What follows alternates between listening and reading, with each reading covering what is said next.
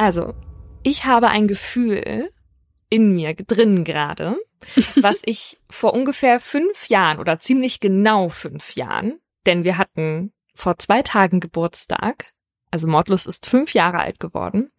Und dieses Gefühl, das ich gerade in mir habe, ist eben dieses Gefühl, was ich vor fünf Jahren hatte, nämlich unangenehmes Sodbrennen, weil ich so aufgeregt bin. Weil am Anfang, als wir Mordlust aufgenommen haben, hatte ich das immer vor jeder Aufnahme und jetzt ist es zurückgekommen, weil wir etwas zu verkünden haben. Ja. Wir gehen nämlich wieder auf Tour. Wuhu! Und wir sind doppelt aufgeregt, weil es diesmal noch größer wird. Und deswegen es ist es ist eine positive Aufregung, aber auch das, was Paulina sagt, dieses Sodbrennen, es ist halt auch immer noch so, das hatte ich auch ganz am Anfang bei Mordlust, dass man sich ein bisschen gefragt hat, wie kann das eigentlich sein? Wie können wir jetzt so weit sein, dass wir in noch größere Hallen kommen? Also, wir machen eine Arena-Tour. Wir Ja. sagen, wie es ist. Wir machen eine Arena-Tour. Und zwar geht's los im November 2024. Also, wir haben ja dieses Jahr ausfallen lassen, weil wir uns erstmal von der letzten erholen mussten. Ja, Und deswegen geht's nächstes Jahr jetzt mit gesammelten Kräften weiter. genau. Und wir haben ganz viel vor. Ihr habt es richtig gehört, November 24. Also es ist noch ein bisschen hin, aber Paulina und ich sind schon mitten im Brainstorm und am Listen schreiben, was wir alles machen wollen und auch was wir anders machen wollen als im letzten Jahr. Weil wir natürlich ganz viele Learnings mitgenommen haben. Wir haben auch ganz viel Feedback von euch bekommen, das wir auch umsetzen wollen. Und ja, und da es halt in diese Arenen geht, muss man natürlich auch ein bisschen größer denken, ne? Ja, man muss auffahren, das ist uns Ja. klar. Und wir sagen euch jetzt einmal, wo es hingeht und wann, damit ihr jetzt schon eure Tickets schießen könnt. Wir sind am 15. November 2024 im PSD Bank Dome in Düsseldorf. Am 16. November 24 in Frankfurt am Main in der Festhalle. Am 22. November sind wir in München in der Olympiahalle. Und weil wir versprochen haben, auch mal nach Österreich und in die Schweiz zu kommen, sind wir am 23. November in Wien im Gasometer. Und am 24. in Zürich im Theater 11.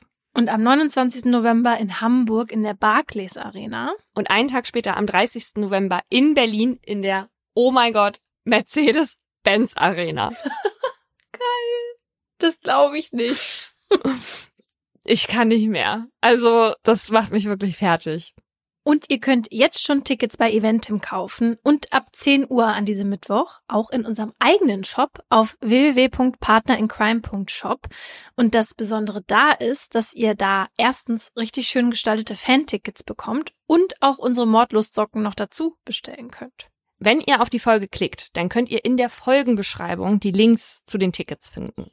Wir sind auf jeden Fall, wie ihr merkt, super excited und würden uns sehr freuen, wenn ihr kommt. Genau, wir haben ein Jahr jetzt in dieser Höhle hier gehockt mit unseren Mikrofonen, waren nicht Ja. draußen und jetzt möchten wir euch alle treffen auf der Bühne. Ja. Also, ihr bleibt sitzen und wir sind auf der Bühne. Paulina, wie viel hast du heute schon getrunken? Ja, das ist gut, dass du fragst. Denn mir ist aufgefallen, ich bin ja im Winter, so genau wie du, eine viel Teetrinkerin. Und jetzt wird es warm und ich trinke jetzt Mm. schon nicht mehr so gerne Tee und mir fällt jetzt gerade diese Übergangsphase schwer, auf Sommergetränke umzusteigen, die nicht zuckerhaltig sind. Ja, Da habe ich nämlich gerade eine Vorliebe für, leider. ich sehe nämlich auf Paulinas Schreibtisch jetzt nicht mehr so viele Gläser, Schrägstrich Tassen wie sonst, weil eigentlich muss man sich um Paulinas Flüssigkeitsaufnahme keine Sorgen machen, ne? Vor allem nicht am Wochenende. Genau. Und bei einer Aufnahme ist eigentlich immer auf jeden Fall ja ein großes Wasserglas, dann Kaffee und der kann Mhm. eben dann warm oder kalt sein und eben Tee. Aber jetzt ist es eben um einen Behälter dann jetzt schon auch weniger geworden. Ja. Mhm. Aber ich finde es ja schon bemerkenswert, dass du, also Paulina, das müsst ihr wissen, wenn sie durch ihre Wohnung spaziert, hat sie eigentlich immer dieses große Wasserglas dabei. Also egal, wo du hingehst, wenn du dich jetzt äh, im Badezimmer fertig machst oder so, das Wasserglas kommt mit. Oder ans Bett auch. Weil ich immer Durst habe, ja. Ja. Mhm, schon. Das ist wirklich gut, weil bei mir ist das oft so, dass ich es vergesse. Wenn es dann nicht direkt neben mir steht, dann vergesse ich und dann bin ich auch zu faul, um nach unten zu gehen und mir dann Ja. Wasser zu holen. Aber das ist bei dir ja nicht so. Du bist einfach zu durstig. Und deswegen bin ich auch ehrlich gesagt wirklich froh, dass sich er ab, ich weiß gar nicht, wann das war, aber es ist schon länger her, damals bei uns hier quasi gemeldet hat und eine Werbung gebucht hat und wir das ja dann testen konnten, weil ehrlicherweise hätte ich mir das, glaube ich, sonst nicht gekauft. Aber was er ab wirklich bei mir geändert hat, ist, dass ich jetzt mehr Wasser trinke. Ja, und zwar zum einen ja, weil es so wirkt, als hätte das Wasser Geschmack was ja eigentlich gar nicht so ist. Hm. Aber auch, weil man mit der Flasche so gut trinken kann. Ja, für mich ist das die beste Erfindung, seit es Trinkflaschen gibt, weil aus der Air-Up trinkt man wie aus so einem großen Strohhalm. Das heißt, man muss die Flasche nicht so hoch halten. Ja. Naja, also was aber ja auch das Besondere ist, das hast du eben schon angesprochen, ist, dass man mit der Air-Up Wasser trinkt, das aber nach etwas anderem schmeckt. Und zwar durch die Aromapots also mit R abnimmt der Körper nur Wasser und keine Zusatzstoffe, Zucker oder Kalorien zu sich. Und mittlerweile gibt es die Duftpots auch in über 20 Geschmacksrichtungen, wie Himbeer, Zitrone, Mango, Maracuja oder sogar auch gut für den Sommer Eiskaffee. Und wenn ihr euch jetzt auch überzeugen wollt, findet ihr den Link zum Shop und alle Infos auch nochmal in unserer Folgenbeschreibung.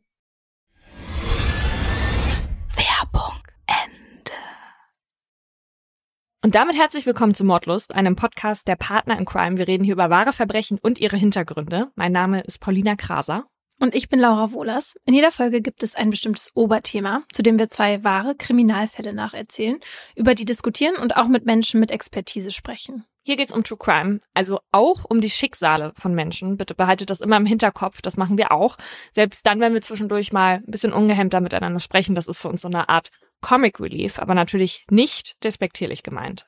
Im Januar 2018 setzt ein Bewohner einer geflüchteten Unterkunft in Saarbrücken sein Zimmer in Brand. Der junge Mann möchte, wie er später erklärt, nämlich seine Unzufriedenheit mit der Wohnsituation verdeutlichen. Und dafür zündet er seine Wolldecke an und verlässt dann das Gebäude. Problem ist, zu dieser Zeit befinden sich noch drei weitere Geflüchtete in der Unterkunft. Einer von denen entdeckt dann zum Glück den Brand und kann alle informieren, sodass niemand ernsthaft zu Schaden kommt. Aber der Täter, der muss sich dann einige Monate später wegen versuchten Mordes vor Gericht verantworten. Im Januar 2020 verpasst eine alte Dame ihrem Ex-Mann nach einem Streit mit einem Fleischklopfer einen Schlag auf den Kopf. Als der dann verletzt zum Telefon greift, um den Notruf zu wählen, schüttet sie Benzin über ihn und zündet dann ein Streichholz an und wirft es auf ihn. Ausgang kann man sich wahrscheinlich denken, der Mann geht in Flammen auf und stirbt. Und die Frau wird wegen Mordes angeklagt. Die beiden Fälle sind ja sehr unterschiedlich, aber die haben eine offensichtliche Gemeinsamkeit, und zwar das Feuer. Bei uns geht es heute aber nicht um Brandstiftung, sondern um das sogenannte gemeingefährliche Mittel und damit um eins der wenigen Mordmerkmale, die wir noch nicht hier im Podcast besprochen haben. Das Mordmerkmal wurde aber nur in einem der beiden Fälle, die wir jetzt gerade vorgestellt haben, festgestellt. In welchem und warum, das wird auf jeden Fall am Ende dieser Folge für euch alle klar sein. Mein Fall zeigt, dass Vergeltung durchaus ihr Ziel verfehlen kann. Vor allem, wenn sich das dafür verwendete Mittel der eigenen Kontrolle entzieht. Fast alle Namen habe ich geändert und die passende Triggerwarnung findet ihr in der Folgenbeschreibung. Unspektakulär, fast langweilig und auch irgendwie austauschbar. Der Wohnkomplex, der in eine Grünanlage im Berliner Ortsteil Rudow eingebettet ist, spielt optisch das wider, was die meisten Menschen wohl als durchschnittlich bezeichnen würden. Verschiedene Mehrfamilienhäuser mit weißen, roten und blauen Fassaden reihen sich aneinander wie bunte Perlen auf einer Schnur. Die Bäume sind kahl und verraten, dass der Herbst schon bald dem Winter weichen wird. Es ist etwa 8 Uhr, als Familienvater Thomas Och an diesem nasskalten Morgen des 26. November 2008 seine Wohnung verlässt, in der er mit seiner Frau Svenja und den drei Kindern lebt. Mit Eddie, dem Nesthäkchen, Pia, der Mittleren und mit Jackie, der Großen. Thomas hat es an diesem Morgen eilig, er ist zu spät dran. Mit gezielten Schritten nähert er sich seinem Auto, mit dem er wie jeden Tag zur Arbeit fahren will. Eine Sache passt an diesem frühen Mittwoch jedoch nicht ins alltägliche Bild. Auf dem Dach seines Opel Astra steht etwas. Thomas ist irritiert. Er greift danach. Verdutzt blickt er auf eine Konservendose, die er in den Händen hält. Eine Verpackung für Kidneybohnen, die aber schon geöffnet wurde. Der zerbeulte Deckel ist nur sporadisch oben gelegt. Aus dem Inneren hängen dünne Drähte. Warum stellt jemand Müll auf seinem Auto ab? Und was hat es mit den Drähten auf sich? Er beschließt, die Suche nach Antworten auf die Frage auf später zu schieben. Die Zeit drängt. Achtlos legt Thomas den bizarren Gegenstand in den Kofferraum seines Wagens. Dann fährt er los, in der Erwartung, dass vor ihm ein ganz normaler Arbeitstag liegt. Der Familienvater weiß weder, welch tödliche Gefahr er durch die Straßen der Hauptstadt transportiert, noch welche dramatische Wendung dieser 26. November noch nehmen wird. Später am Tag. Die Dämmerung hat bereits eingesetzt, als Thomas Tochter Jackie sich an diesem Nachmittag ihrem Zuhause in Berlin-Rudow nähert. Es ist etwa Viertel nach vier. Die Zwölfjährige hat einen langen Tag hinter sich und kommt gerade erst aus der Schule. Nachdem sie die große steinerne Stufe überwunden hat, begibt sie sich durch die Eingangstür in den Hausflur. Gleich will sie sich an ihre Hausaufgaben machen, fleißig und pflichtbewusst wie sie ist. Jackie ist eine gute Schülerin. Darauf ist vor allem Thomas stolz. Der ist zwar eigentlich nur ihr Stiefvater, aber die beiden stehen sich sehr nah. Seit September besucht Jackie die siebte Klasse eines Gymnasiums. Mit ihrer herzlichen Art hat sie schnell Anschluss gefunden. Doch nicht nur neue Freundschaften, auch ein neues Hobby bereiten der Zwölfjährigen große Freude. Seit etwa einem halben Jahr lernt Jackie Klavier. Die Schülerin ist ein großer Fan von klassischer Musik, aber ihr gefallen auch die aktuellen Popsongs wie den meisten in ihrer Klasse. Doch für heute ist die Schule nun vorbei und Jackie wird nun erstmal Zeit zu Hause verbringen. Als sie den Flur des Erdgeschosses betritt, fällt ihr Blick auf die Briefkästen. Etwas Sonderbares, das im Kasten der Ochs steckt, hat ihre Aufmerksamkeit auf sich gezogen. Etwa zur selben Zeit sitzt Vater Thomas an diesem Tag zum zweiten Mal im Auto. Eigentlich hat er Feierabend, doch statt den entspannt einzuläuten, entscheidet er sich für einen Umweg. Thomas will vorher noch bei der Polizei vorbeischauen. Die merkwürdige Konservendose, die heute Morgen auf seinem Autodach stand und sich seit Stunden in seinem Kofferraum befindet, hat ihm den ganzen Tag über keine Ruhe gelassen. Einen Abstecher zu der nächstgelegenen Wache zu machen, erscheint ihm eine gute Idee.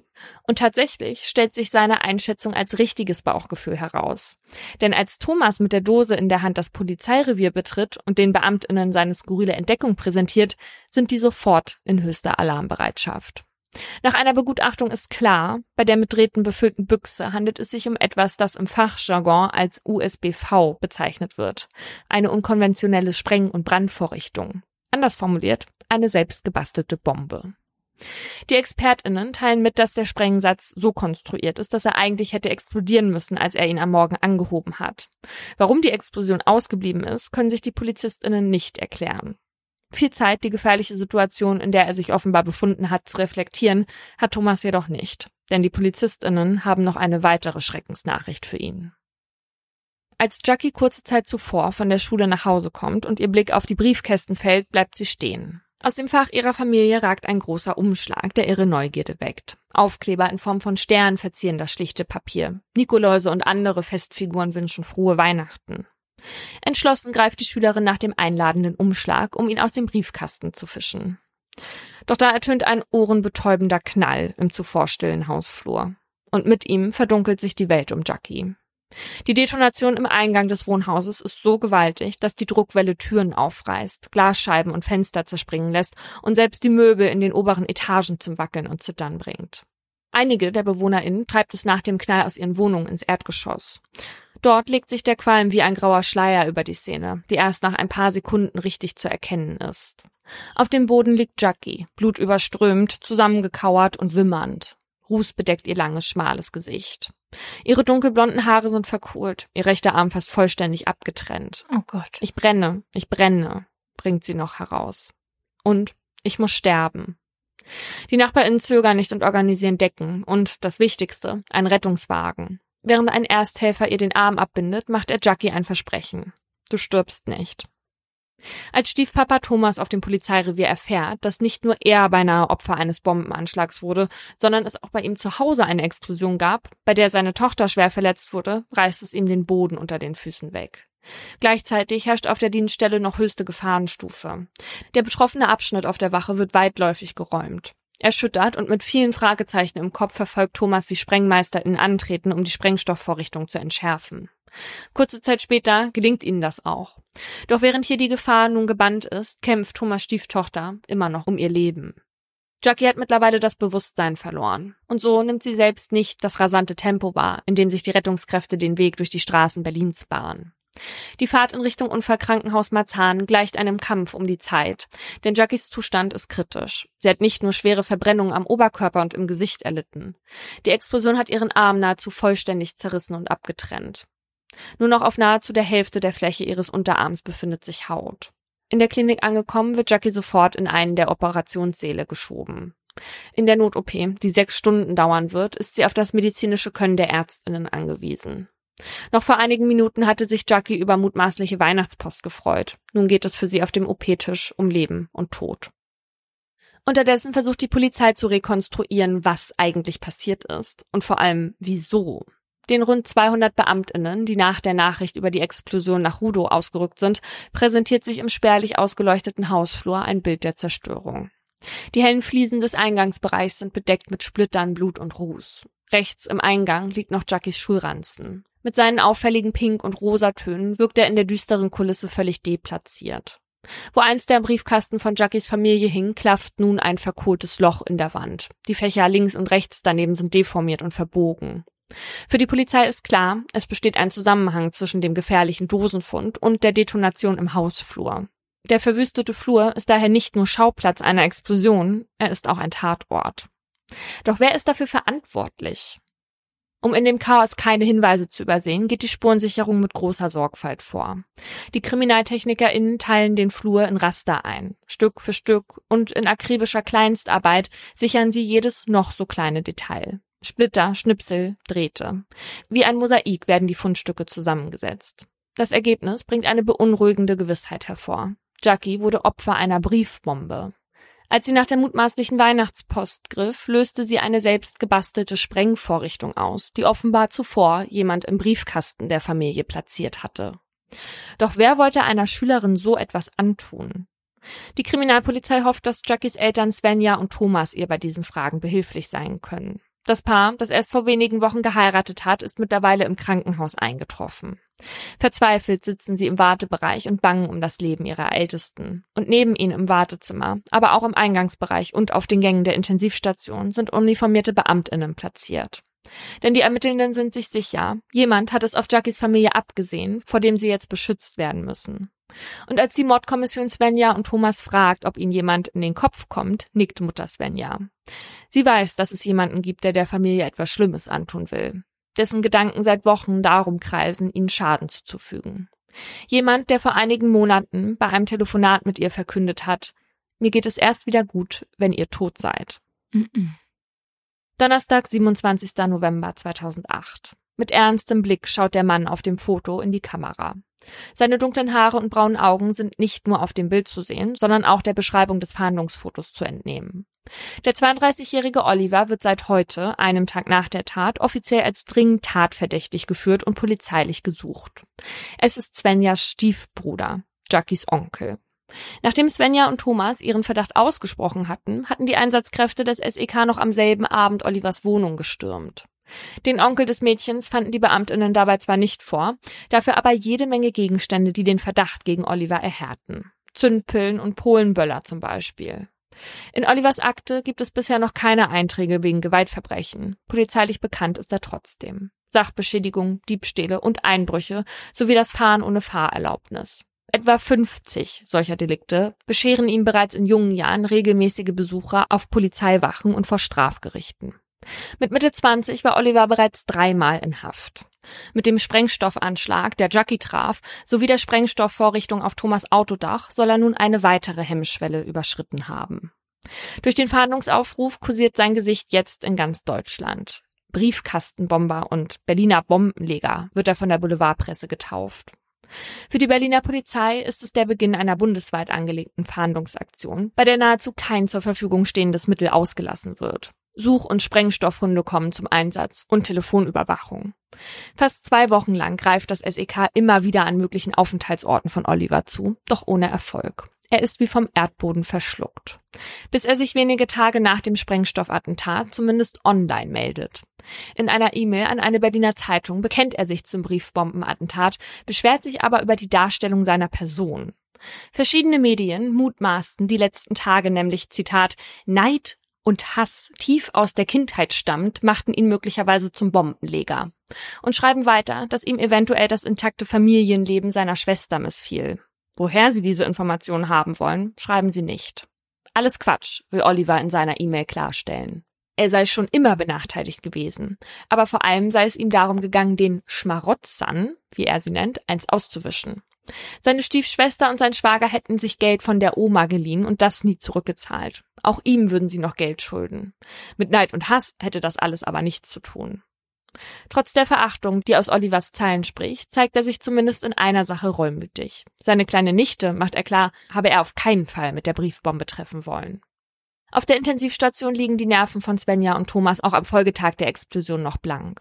Tochter Jackie hat die Notoperation überstanden. Über Stunden haben die Ärztinnen alles daran gesetzt, Jackies gefährlichen Blutungsschock zu bekämpfen und die Metallsplitter aus ihrem Körper zu entfernen. Das Stück einer Oberschenkelvene soll zudem nun als neue Arterie ihres Arms dienen. Außer Lebensgefahr ist Jackie jedoch nicht. Sie wurde nach dem Eingriff in ein künstliches Koma versetzt. Tag für Tag wachen Mutter Svenja und Papa Thomas an dem Krankenbett ihrer Tochter unwissend, ob sie jemals wieder ihre neugierigen blauen Augen aufmachen wird. Was sie dagegen ganz genau wissen, der Mann, der ihrer Familie offenbar Böses will, ist weiterhin auf freiem Fuß. Es ist Nikolaustag 2008, zehn Tage nach der Detonation der Briefbombe, als Kommissar Zufall der entscheidende Durchbruch gelingt. Am Ostbahnhof in Friedrichshain fällt zwei Bundespolizisten an diesem Abend ein ominöser Mann auf, der im Bereich der Schließfächer umherschleicht. Den Beamtinnen kommt der Unbekannte merkwürdig vor. Nicht nur die schwarze Langhaarperücke, die er trägt, erweckt ihre Aufmerksamkeit, auch seine nervöse Art und sein fahriges Auftreten. Die Polizistinnen bitten den Mann, sich auszuweisen. Ralf Dieringer steht auf dem Perso, den sie schnell als Fälschung erkennen. Der Unbekannte gibt daraufhin seine wahre Identität preis. Es ist 19.19 Uhr, 19, als bei Oliver die Handschellen klicken. Und zugleich das erste Mal, dass die Berliner Polizei nach dem Anschlag wieder aufatmen kann. Auch im Unfallkrankenhaus Marzahn macht sich Erleichterung breit. Jackie ist wach und stabil. Die Ärztinnen können nicht nur ihr Leben retten, sondern auch ihren Arm vor einer Amputation bewahren. Jackie ist tapfer.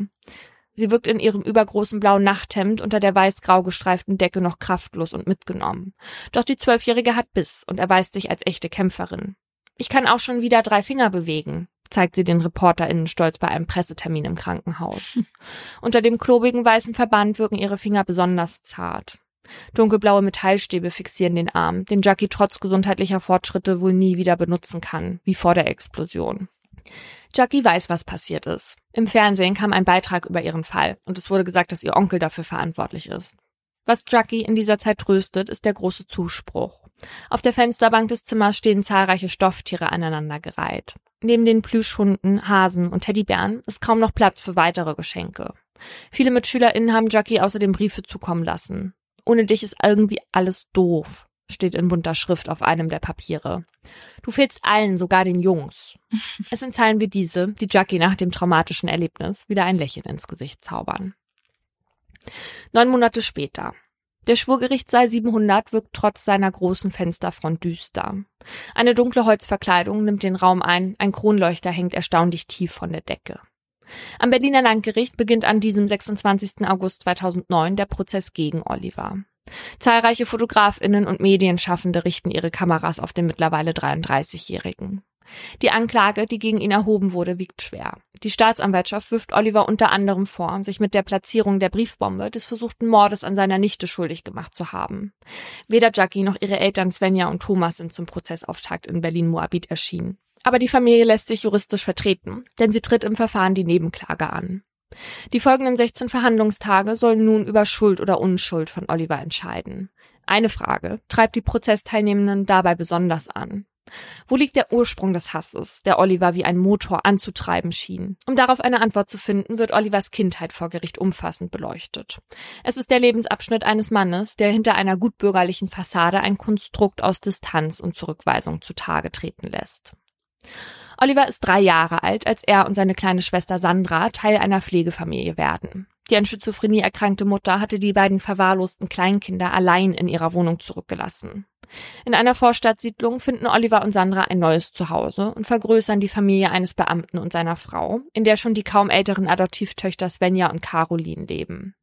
Doch Oliver sieht sich innerhalb der Familie benachteiligt und hat das Gefühl, einer Zweiklassengesellschaft ausgesetzt zu sein. Vor allem für Svenja scheinen andere Regeln zu gelten. Sie hat als einziges der vier Kinder ein eigenes Zimmer, ein Pony und wird umfangreich und regelmäßig beschenkt. Oliver dagegen fühlt sich ausgegrenzt und unerwünscht. Eine Therapeutin, die Oliver als Kind besucht, schreibt in einem Abschlussbericht von 1986 von körperlichen und mentalen Züchtigungen. Der Junge sei innerhalb der Familie in die Rolle des Sündenbocks geraten. Im Zeuginnenstand berichtet Olivers ehemalige Grundschullehrerin außerdem, dass sie sich auch noch heute an den Jungen mit der einsamen und traurigen Ausstrahlung erinnere. Auch Sandra, Olivers einzige leibliche Schwester, bestätigt die Ungleichbehandlung. Hört man dagegen die Aussagen der anderen Schwestern, könnte man meinen, dass sie in unterschiedlichen Haushalten groß geworden sind. Caroline macht klar, das, worunter Oliver glaubt, gelitten zu haben, sei Kleinkram gewesen. Auch Jackys Mutter Svenja ist dieser Ansicht. Das Familienzusammenleben sei von Chaos, Witz und Normalität geprägt gewesen. Eine Ungleichbehandlung habe es nicht gegeben. Oliver ist es wichtig, vor Gericht sein Motiv für die Tat klarzumachen. Denn für den 33-Jährigen ist es die Chance, dass endlich dem großen Unrecht Aufmerksamkeit geschenkt wird, das ihm seiner Ansicht nach widerfahren ist. Dem Thema, das zum Mittelpunkt seines Alltags geworden ist. Oliver nimmt die Anwesenden mit zurück in das Jahr 2007, in dem sein Groll überhand nahm. Im Herbst will sich Oliver damals ein Auto kaufen. Seine Stiefschwester Svenja vermittelt ihm einen Kontakt. Oliver schaut sich den Gebrauchtwagen nur oberflächlich an und kauft ihn für 3000 Euro im Bar. Allerdings bereut er den Kauf bereits nach wenigen Wochen. Besonders ein Kratzer in der Windschutzscheibe ärgert ihn. Oliver wendet sich erneut an den Kontakt von Svenja, doch der will ihm sein Geld nicht zurückgeben. Oliver macht Svenja und Thomas dafür verantwortlich und ist sich sicher, dass die beiden von den Schäden gewusst haben. Nachdem der Verkäufer auch nach mehrmaliger Aufforderung Oliver sein Geld nicht zurückgeben mag, droht er ihm. Und das zieht. Der Vorbesitzer erklärt sich einverstanden, den Wagen zurückzunehmen, wenn Oliver ihm die gefahrenen Kilometer obendrauf zahlen würde. Doch daraufhin meldet sich Oliver nicht mehr und verkauft den Wagen im August über eBay mit 2000 Euro Verlust. Weihnachten 2007 verbringt Oliver dann mit seinen drei Schwestern, damals alle Anfang 30, und Svenjas Partner Thomas und den Kindern. Als er am späten Abend in seine Neuköllner Wohnung zurückkehrt, trifft ihn der Schlag. Bei Oliver wurde eingebrochen. Es fehlen Bohrmaschinen, Computer und andere elektronische Dinge. Für den 33-Jährigen ist die Sache klar. Svenja und sein Schwager Thomas stecken als DrahtzieherInnen dahinter. Er vermutet, dass sie jemanden beauftragt haben, ihn zu bestehlen, während er seelenruhig den Abend bei ihnen verbrachte. Trotz fehlender Beweise und Argumente, die seine These stützen, ist Oliver davon überzeugt, von Schwester und Schwager verraten worden zu sein. Nachdem das Einbruchsdezernat damals die Ermittlung einstellt, nimmt seine Wut ein neues Ausmaß an. Als er seine Schwester Svenja im Mai 2008 anlässlich ihres Geburtstags anruft, gratuliert er ihr zunächst, stellt danach aber klar, dass er findet, dass sie eine Schmarotzerin sei und sagt, es geht mir erst wieder gut, wenn ihr tot seid. Der Vorsitzenden Richterin im Gerichtssaal berichtet Oliver abwertend, Sie haben gesagt, dass Sie mich lieben. Lieben! Da war alles klar. Haben sich verplappert. Eine wirre Aussage, auf die noch weitere folgen werden. Das Auftreten und die ausschweifenden Erzählungen von Oliver im Zeugenstand sorgen für viele metaphorische Fragezeichen in den Gesichtern der Anwesenden.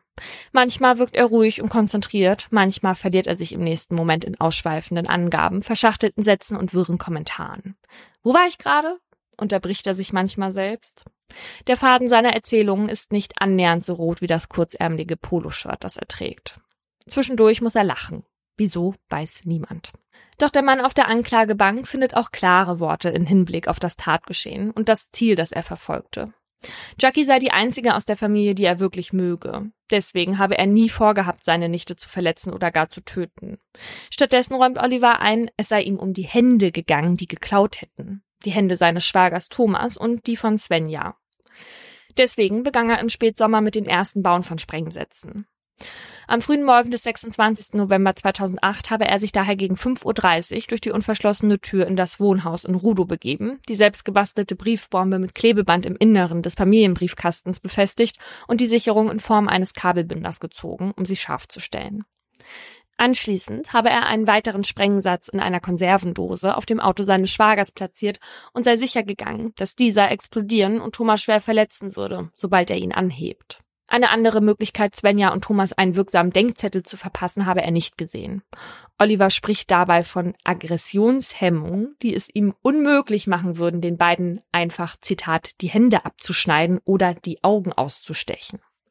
Außerdem habe er mit dem Anschlag erneute Ermittlungen in der Einbruchssache auslösen wollen provozieren wollen, dass sich die Polizei endlich mit seinem Unrecht beschäftigt. Den Plan zu töten habe er nicht gehabt. Er fügt aber hinzu, dass er es auch nicht schlimm gefunden hätte, wenn seine Stiefschwester und sein Schwager gestorben wären. Er tippt sich an die Stirn, als er der Vorsitzenden Richterin erklärt, ich tat es, wie man einen Hund in Richtung seiner Scheiße zieht, um zu erziehen. Ich kann nicht mehr. Was ist das für ein Typ? Nein, das macht man auch nicht. Das macht man nicht. Dass Oliver so sehr nach Vergeltung für sein angebliches Unrecht strebt, hängt vor allem mit seiner psychischen Verfassung zusammen. Laut dem psychiatrischen Gutachter habe Oliver eine ausgeprägte paranoide und dissoziale Persönlichkeitsstörung. Er sei undiszipliniert im Denken, extrem nachtragend und neige dazu, Erlebtes zu verdrehen und an vorschnellen Deutungen festzuhalten, ohne ihren Wahrheitsgehalt zu prüfen. Zwänge, die einer Schuldfähigkeit entgegenstehen könnten, seien jedoch nicht erkennbar. Der Psychiater ist sich sicher, Oliver ist planerisch statt wahnhaft bei der Tat vorgegangen und sein Wunsch nach Abstrafung ein rationales Motiv. Der Gutachter hält fest, Oliver ist voll schuldfähig. Jackie kriegt von all dem nichts mit. Das Gericht hat sich dazu entschieden, dass die Schülerin nicht aussagen muss. Nicht ein einziges Mal wird sie den Saal des Landgerichts betreten, in dem ihr Name derzeit täglich mehrmals fällt. Stattdessen kümmert sie sich darum, wieder gesund und glücklich zu werden. Noch während der Prozess gegen ihren Onkel läuft, macht Jackie eine Delfintherapie auf der karibischen Insel Curacao. Der Kontakt mit den Tieren schenkt ihr wieder Freude und die mentale Kraft, die sie gebrauchen kann. Denn Jackie hat nach wie vor mit den Folgen der Sprengstoffexplosion zu kämpfen. Immer wieder hat sie Albträume und Probleme durchzuschlafen. Ein weißer Verband schützt weiterhin ihren vernarbten rechten Arm. Jackie reagiert sensibel und schmerzempfindlich auf Temperaturextreme wie Kälte und Hitze. Ihre Hand wird sie vermutlich nie wieder richtig bewegen können. Doch das Geschehene möchte sie so gut wie möglich hinter sich lassen. Und so sind weder sie noch ihre Eltern am 22. Januar 2010 anwesend, als am Berliner Landgericht das Urteil fällt. Oliver wird wegen des versuchten Mordes in Tateinheit mit Herbeiführung einer Sprengstoffexplosion, gefährlicher Körperverletzung und des unerlaubten Umgangs mit explosionsgefährlichen Stoffen schuldig gesprochen. Das Gericht ist davon überzeugt, dass Oliver mit dem Sprengstoffattentat, das seine Nichte traf, seine Stiefschwester Svenja und seinen Schwager Thomas in Selbstjustiz abstrafen wollte und damit zumindest mit bedingtem Tötungsvorsatz handelte. Als technisch versierter Mensch habe Oliver um die tödlichen Folgen seines Handelns gewusst und sie billigend in Kauf genommen. Wegen der außerordentlichen Schwere und Gefährlichkeit des Versuchs, den Jackie nur aufgrund glücklicher Umstände überlebte, lautet die verhängte Haftstrafe lebenslang. Dem Ausgang des Strafprozesses stimmen auch die RichterInnen in Karlsruhe zu. Die eingelegte Revision von Olivers Verteidigung wird vom Bundesgerichtshof verworfen, wodurch das Urteil rechtskräftig wird. Für Jackies Eltern Svenja und Thomas bringt das Urteil ein Stück Gerechtigkeit. Die Familie muss nun nicht mehr um ihre Sicherheit fürchten. Mag sein, dass der Anschlag Jackie ihren Arm, aber hoffentlich nicht ihre kindliche Leichtigkeit beeinträchtigt hat. Denn die dichten Narben werden sie wohl ein Leben lang daran erinnern, dass es in ihrer Familie nicht nur Liebe und Zusammenhalt gab, sondern auch Hass und Groll. Also, ich finde das immer wirklich schlimm, wenn jemand so Gedanken hat wie Oliver, ne? Also, ich habe auch nur darauf gewartet, dass du sagst, dass der eine paranoide Störung hat. Weil sowas ist ja nicht gesund. Immer zu glauben, dass du verarscht wirst oder hintergangen wirst und das ja auch noch von deiner eigenen Familie. Aber ich hätte jetzt schon gedacht, dass der dann vielleicht eine verminderte Strafe bekommt. Hm. Ja, also der Sachverständige hat eben deutlich gesagt, dass die Ausprägung bei ihm nicht wahnhaft ist. Ne? Und das bedeutet ja, dass er schon eine Chance gehabt hat, anders zu handeln. Ja. Ja, und dann muss halt auch eine normale Strafe am Ende stehen. Ja, wir haben ja bereits eine Folge über Paranoia gemacht. Das war die 77. Und da haben wir ja gesehen, was für Auswirkungen diese Krankheit haben kann. Ja. Sicher nicht in allen Fällen, aber wie gefährlich das werden kann, wenn Menschen der Überzeugung sind, andere Menschen wollen ihnen etwas Böses. Und dass diese Menschen, die diese Ausprägung der Krankheit haben, dann halt nicht nur eine Gefahr für sich selbst werden können, sondern halt auch für andere. Und was mir aber ganz am Anfang deiner Geschichte schon aufgefallen ist, gut, ich wusste ja, hier kommt ein Verbrechen, ne? Aber wie kann man wenn man auf seinem Autodach eine Dose mit Kabeln findet, wie kann man diese Dose in seinen Kofferraum packen? Also, auch wenn man jetzt gedacht hätte, es ist nur Müll, was er ja auch ein bisschen irgendwie in Erwägung gezogen hatte, aber er hat ja schon was vermutet, sonst wäre er ja nicht zur Polizei später gegangen. Wie kann man das nicht wegschmeißen, also oder weit weg von sich tun, sondern dann den ganzen Tag damit rumfahren durch Berlin? Ja, wobei ich meine, ich, ich finde es ja auch nicht schlecht, dass er es nicht irgendwo hingestellt hat, wo es dann noch jemand anders am besten in die Finger gekriegt hätte. ne? Aber ja, ja, also die Familie hat einfach, muss man auch so sagen, wirklich Schwein gehabt. Ne? Der hat zwei Sprengstoffvorsätze deponiert und keiner ist ums Leben gekommen, obwohl beide Vorrichtungen die Wirkkraft dazu gehabt hätten. Naja, also am Ende hat das Berliner Landgericht Oliver ja unter anderem wegen versuchten Mordes zu einer lebenslangen Freiheitsstrafe verurteilt, weil das Gericht auch tatsächlich bei der Tat die Heimtücke als erfüllt ansah, weil Jackie ja eben wegen des Umschlags überhaupt nicht damit gerechnet hat, dass da jetzt irgendwie ihr was gefährlich werden könnte. Und Oliver hat sich aber eben auch wegen Mordes mit einem gemeingefährlichen Mittel schuldig gemacht. Warum das so ist und was dieses Mordmerkmal kennzeichnet, darum geht's jetzt in meinem Aha. In der Regel benutzt man diesen Begriff, also irgendwas ist ja gemeingefährlich oder so, im Sprachgebrauch, wenn irgendwas besonders gefährlich ist und eben auch viele Personen gleichzeitig gefährden kann. Und das beschreibt das Mordmerkmal tatsächlich auch schon ganz gut, also zumindest ein Stück weit, weil laut Definition ist ein Tatmittel dann als gemeingefährlich anzusehen, wenn es in einer konkreten Situation dazu geeignet ist, eine Vielzahl von Menschen an Leib und Leben zu gefährden. Und zwar, weil der Täter oder die Täterin die diese Ausdehnung der Gefahr nicht in der Hand hat. Also das heißt, es gibt hier zwei Dinge, die wichtig sind, und zwar einmal die fehlende Kontrolle und die Gefahr für mehrere Personen, die sich dann daraus ergibt aus dieser fehlenden Kontrolle. Und beide Faktoren waren jetzt in diesem Fall von der Briefbombe ja gegeben. Also bei Sprengstoffen und auch bei Feuer sagt der BGH nämlich, dass diese Mittel schon wegen ihrer Eigenart in den meisten Fällen nicht kontrollierbar sind. Und dann kommt noch dazu, also das Landgericht hat festgestellt, dass Oliver, nachdem er die Briefbombe da deponiert hat, sich halt dann verzogen hat und nichts unternommen hat, um diese Gefahr für andere einzugrenzen oder irgendwie zu kontrollieren. Ne? Der hat es da reingesteckt und dann war er weg und deswegen hätte es ja jeden treffen können, mhm. der irgendwie in diesem Hausflur war und irgendwie an diesen Briefkästen rumwackelt oder den Brief rauszieht. Ne? Und es war ja tatsächlich auch so, eigentlich hätte Jackie gar nicht getroffen werden sollen. Es war dem Zufall geschuldet, dass sie den Briefumschlag gezogen hat und aber auch, dass sich nicht noch andere Leute im Eingangsbereich befunden haben. Ja, und wie gefährlich diese Briefbombe für andere Menschen noch hätte sein können, zeigt sich ja auch daran, dass, dass da komplett alles explodiert ist und dann die anderen Kästen auch verbogen waren und so. Und das war jetzt ja nicht so ein gezieltes Detonieren nur in so einem kleinen Bereich, der jetzt den Briefkasten dieser Familie betroffen hat, ne? Mhm, ja, ja, genau, ja. Und unter anderem hat das Gericht eben auch deswegen entschieden, das war ein gemeingefährliches Mittel, weil unkontrollierbar und potenziell tödlich für mehrere Menschen. Wie eben schon gesagt, das kann man bei Sprengsätzen und auch bei Feuer annehmen. Das sind aber nicht die einzigen Mittel, die in Frage kommen, gemeingefährlich zu sein. Also es könnten auch Schusswaffen sein. Bei denen ist es allerdings ein bisschen tricky, da kommt es drauf an. Bei einem gezielten Schuss mit einer Pistole auf eine Person verneint die Rechtsprechung das Mordmerkmal, nämlich selbst wenn die Person Teil einer Menschenmenge ist, weil man sagt, dass damit angeblich keine Gefahr für eine Vielzahl von Menschen besteht. Ne? Mhm. Anders wiederum ist das bei Maschinenpistolen oder Gewehren, die gelten halt juristisch als deutlich weniger kontrollierbar. Und wenn damit jemand jetzt in einen Bereich schießt, in dem sich viele Menschen aufhalten oder in eine Menge, ne, dann können solche Waffen natürlich auch ein gemeingefährliches Mittel sein. Okay, also wir haben Feuer, Sprengstoffe bzw. Bomben und Maschinenwaffen. Genau. Und dann können noch Dinge gemeingefährlich sein, die Teil unseres Alltags sind, aber jetzt nicht in erster Linie als krasse Gefahr einzustufen sind, nämlich zum Beispiel das Auto. Und ein Fall aus 2002 zeigt das ganz gut. Da hat ein Mann nach einem Streit mit seiner Frau und scheinbar einigen Getränken zu viel Intus, also mit 2,2 Promille, hat er sich in den Sportwagen gesetzt und ist dann mit quietschenden Reifen durch die Düsseldorfer Innenstadt gerast.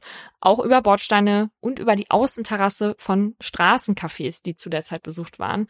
Und dabei hat er zehn Menschen verletzt. Und in diesem Fall ist das Düsseldorfer Landgericht dann von versuchtem Mord ausgegangen und hat das Auto als gemeingefährliches Mittel bejaht, weil dem Täter das überhaupt überhaupt nicht möglich war, das Auto zu kontrollieren und damit auch nicht zu kontrollieren, welche und wie viele Menschen mit dieser Aktion verletzt werden oder sogar getötet werden. Ein Auto spielt auch in meinem Fall eine Rolle, allerdings nicht als Tatmittel. Alle Namen habe ich geändert. Wir alle fühlen mit ihnen. Es sind ungewöhnlich persönliche Worte, die der Vorsitzende Richter an diesem 20. Mai 2009 in seiner Urteilsbegründung ausspricht. Valentin, der Mann, dem sie gelten, blickt mit gefasster Miene nach vorn. Graue Strähnen durchziehen sein dichtes schwarzes Haar. Sein Blick ist ausdruckslos, beinahe starr. Während er den Worten des Richters lauscht, vermeidet er es, der Person ins Gesicht zu blicken, die ihm gegenüber auf der Anklagebank sitzt. Die Person, die seine Familienidylle zerstörte und wegen der es nun nie wieder so sein wird wie früher. Mit dem Ende des heutigen Tages erhofft sich der 37-jährige Valentin einen Schlussstrich ziehen zu können. Vielleicht keinen richtigen, aber zumindest eine dünne, blasse Linie, um das Erlebte ein Stück weit hinter sich zu lassen. Ganz wird Valentin die schrecklichen Szenen, die sich vor rund einem Jahr in seinem Auto abspielten, aber nie loswerden. Rückblick. Der Zeiger auf dem Tacho zeigt etwa 130 kmh. Im gleichmäßigen zügigen Tempo fährt der silberfarbene Dreier BMW die rechte Fahrspur der A29 entlang. Dass auf der Autobahn zwischen Wilhelmshaven und Oldenburg an diesem Abend kaum Verkehr herrscht, hängt wohl auch mit den aktuellen Feiertagen zusammen. Doch nicht nur auf den Straßen, auch im besagten Wagen geht es an diesem Ostersonntag 2008 relativ ruhig zu. Nachdem Valentin und Mascha mit ihren zwei Kindern ein schönes Wochenende bei Maschas bester Freundin in Wilhelmshaven verbracht haben, gilt es nun, die rund 200 Kilometer Fahrt nach NRW zu bewältigen, zurück ins heimische Telgte. Bei dem neunjährigen Yannick und seiner zwei Jahre jüngeren Schwester Lara hat sich bereits die Müdigkeit eingestellt. Nahezu schweigsam sitzen sie in ihren karierten Kindersitzen auf der Rückbank. Während Valentin am Steuer konzentriert auf die dunkle Fahrbahn vor ihm blickt, ist Mascha auf dem Beifahrersitz mit Telefonieren beschäftigt. Ihrem Schwager hat die 33-Jährige bereits frohe Ostern gewünscht. Nun gilt ihre Aufmerksamkeit ihrer Tante. Fröhlich berichtet Mascha vom gelungenen Familienkurzurlaub an der Nordsee. Anschließend tauscht man sich darüber aus, wer denn alles beim morgigen Geburtstagsfrühstück der Cousine anwesend sein wird. Ausgelassen plappert Mascha ins Handy, wie Valentin es von ihr nur zu gut kennt. Dass seine Frau deutlich offener und kommunikativer ist als er, das steht für ihn außer Frage. Ein Problem hat er damit nicht. Im Gegenteil. Es sind Eigenschaften wie diese, die Valentin an der Mutter seiner Kinder liebt. Das Paar, das seit elf Jahren verheiratet ist, ergänzt sich im gemeinsamen Familienleben perfekt. Sie ist das Energiebündel, er der Ruhepol. Sowohl Valentin als auch Mascha stammen gebürtig aus Kasachstan. Während Valentin die Sowjetunion bereits vor ihrem Zerfall verlässt, kommt Mascha 1995 mit 19 Jahren in die Bundesrepublik. An das erste Kennenlernen kann sich Valentin noch gut erinnern. Am 20. Oktober 1995 begegnet er Mascha auf der Feier eines Freundes. Sofort ist er von ihr angetan. Der hübschen jungen Frau mit den braunen Haaren, den wachen Augen und dem offenen Gesicht. Und die Begeisterung scheint auf Gegenseitigkeit zu beruhen. Bereits fünf Tage später ist Valentin zu Besuch bei Maschas Eltern. Das ist er, hört er Mascha sagen, die dabei nicht den Eindruck macht, offen für Kritik zu sein. Von diesem Zeitpunkt an ist das Paar unzertrennlich. Gemeinsam können sie sich eine Zukunft vorstellen. Eine Zukunft als Eheleute, als Familie. Valentin erfährt von Maschas großen und kleinen Lebensträumen. Ein kleines Haus mit Garten zum Beispiel oder irgendwann einmal nach Kanada zu reisen. Und so sind die Hochzeit und die Geburten der zwei gemeinsamen Kinder nur die ersten Meilensteine von vielen, die noch folgen sollen. Noch in diesem Sommer möchten die zwei nach Kasachstan reisen, um die Kinder mit den Wurzeln ihrer Eltern vertraut zu machen. Doch einen Urlaub zu viert wird es nach diesem Wochenende nicht mehr geben. Es ist mittlerweile fast 20 Uhr. Die Familie befindet sich seit etwa einer halben Stunde auf dem Heimweg, als es bei Kilometer 42 in Oldenburg passiert. Wenige Minuten nachdem Mascha das Telefonat beendet hat, zerstört ein ohrenbetäubender Knall die Ruhe im Auto. Die Kinder schreien auf, Glassplitter der zersprungenen Frontscheibe fliegen in sämtliche Richtungen und rauben Valentin die Sicht. Trotz des Schocks kann er bremsen und das Auto im Gleichgewicht halten. Das Ausmaß der Katastrophe im dunklen Auto noch nicht ahnend, richtet der Familienvater sich an seine Kinder auf der Rückbank. Alles okay? ruft er. Alles okay, antworten sie angsterfüllt. Als nächstes wendet er sich an seine Frau. Mascha, alles okay? Auf dem Beifahrersitz bleibt es still. Und auch eine wiederholte Nachfrage bleibt unbeantwortet. Oh Gott. Valentin bekommt Panik. Warum antwortet seine Frau ihm nicht? Er weiß nur eins, er muss das Auto sicher zum Stehen bringen, was ihm auch nach etwa 200 Metern auf dem Seitenstreifen gelingt. Valentin drückt geistesgegenwärtig auf den Knopf für die Warnblinkanlage und öffnet dann die Fahrertür. Dabei wird die Innenbeleuchtung im Auto aktiviert und bringt wortwörtlich Licht ins Dunkel. Mascha sitzt leblos auf dem Beifahrersitz. Ihr Kopf hängt schlaff nach unten und auf ihrem Schoß thront ein großer, blutverschmierter Holzklotz, der aussieht wie ein Baumstamm. Beim Versuch, Maschas Puls zu fühlen, sieht Valentin die schwere Verletzung an ihrem Hals. Sofort steigt er aus, um an die Beifahrertür zu gelangen. Dabei nimmt er sein Handy zur Hand und wählt den Notruf, um sich anschließend wieder Mascha zuzuwenden. Mund-zu-Mund-Beatmung, Herzdruckmassage. Inmitten der Dunkelheit auf der A29 lässt Valentin in den nächsten Minuten nichts unversucht, die Mutter seiner Kinder zurück ins Leben zu holen. Der neunjährige Yannick, der bis eben noch hinter seiner Mutter saß, hat sich mittlerweile abgeschnallt, um näher an sie heranzurücken. Mama, Mama, schluchzt er ihr weinend ins Ohr. Dann spricht seine Schwester mit kindlicher Direktheit aus, was niemand wahrhaben möchte. Ist Mama jetzt tot?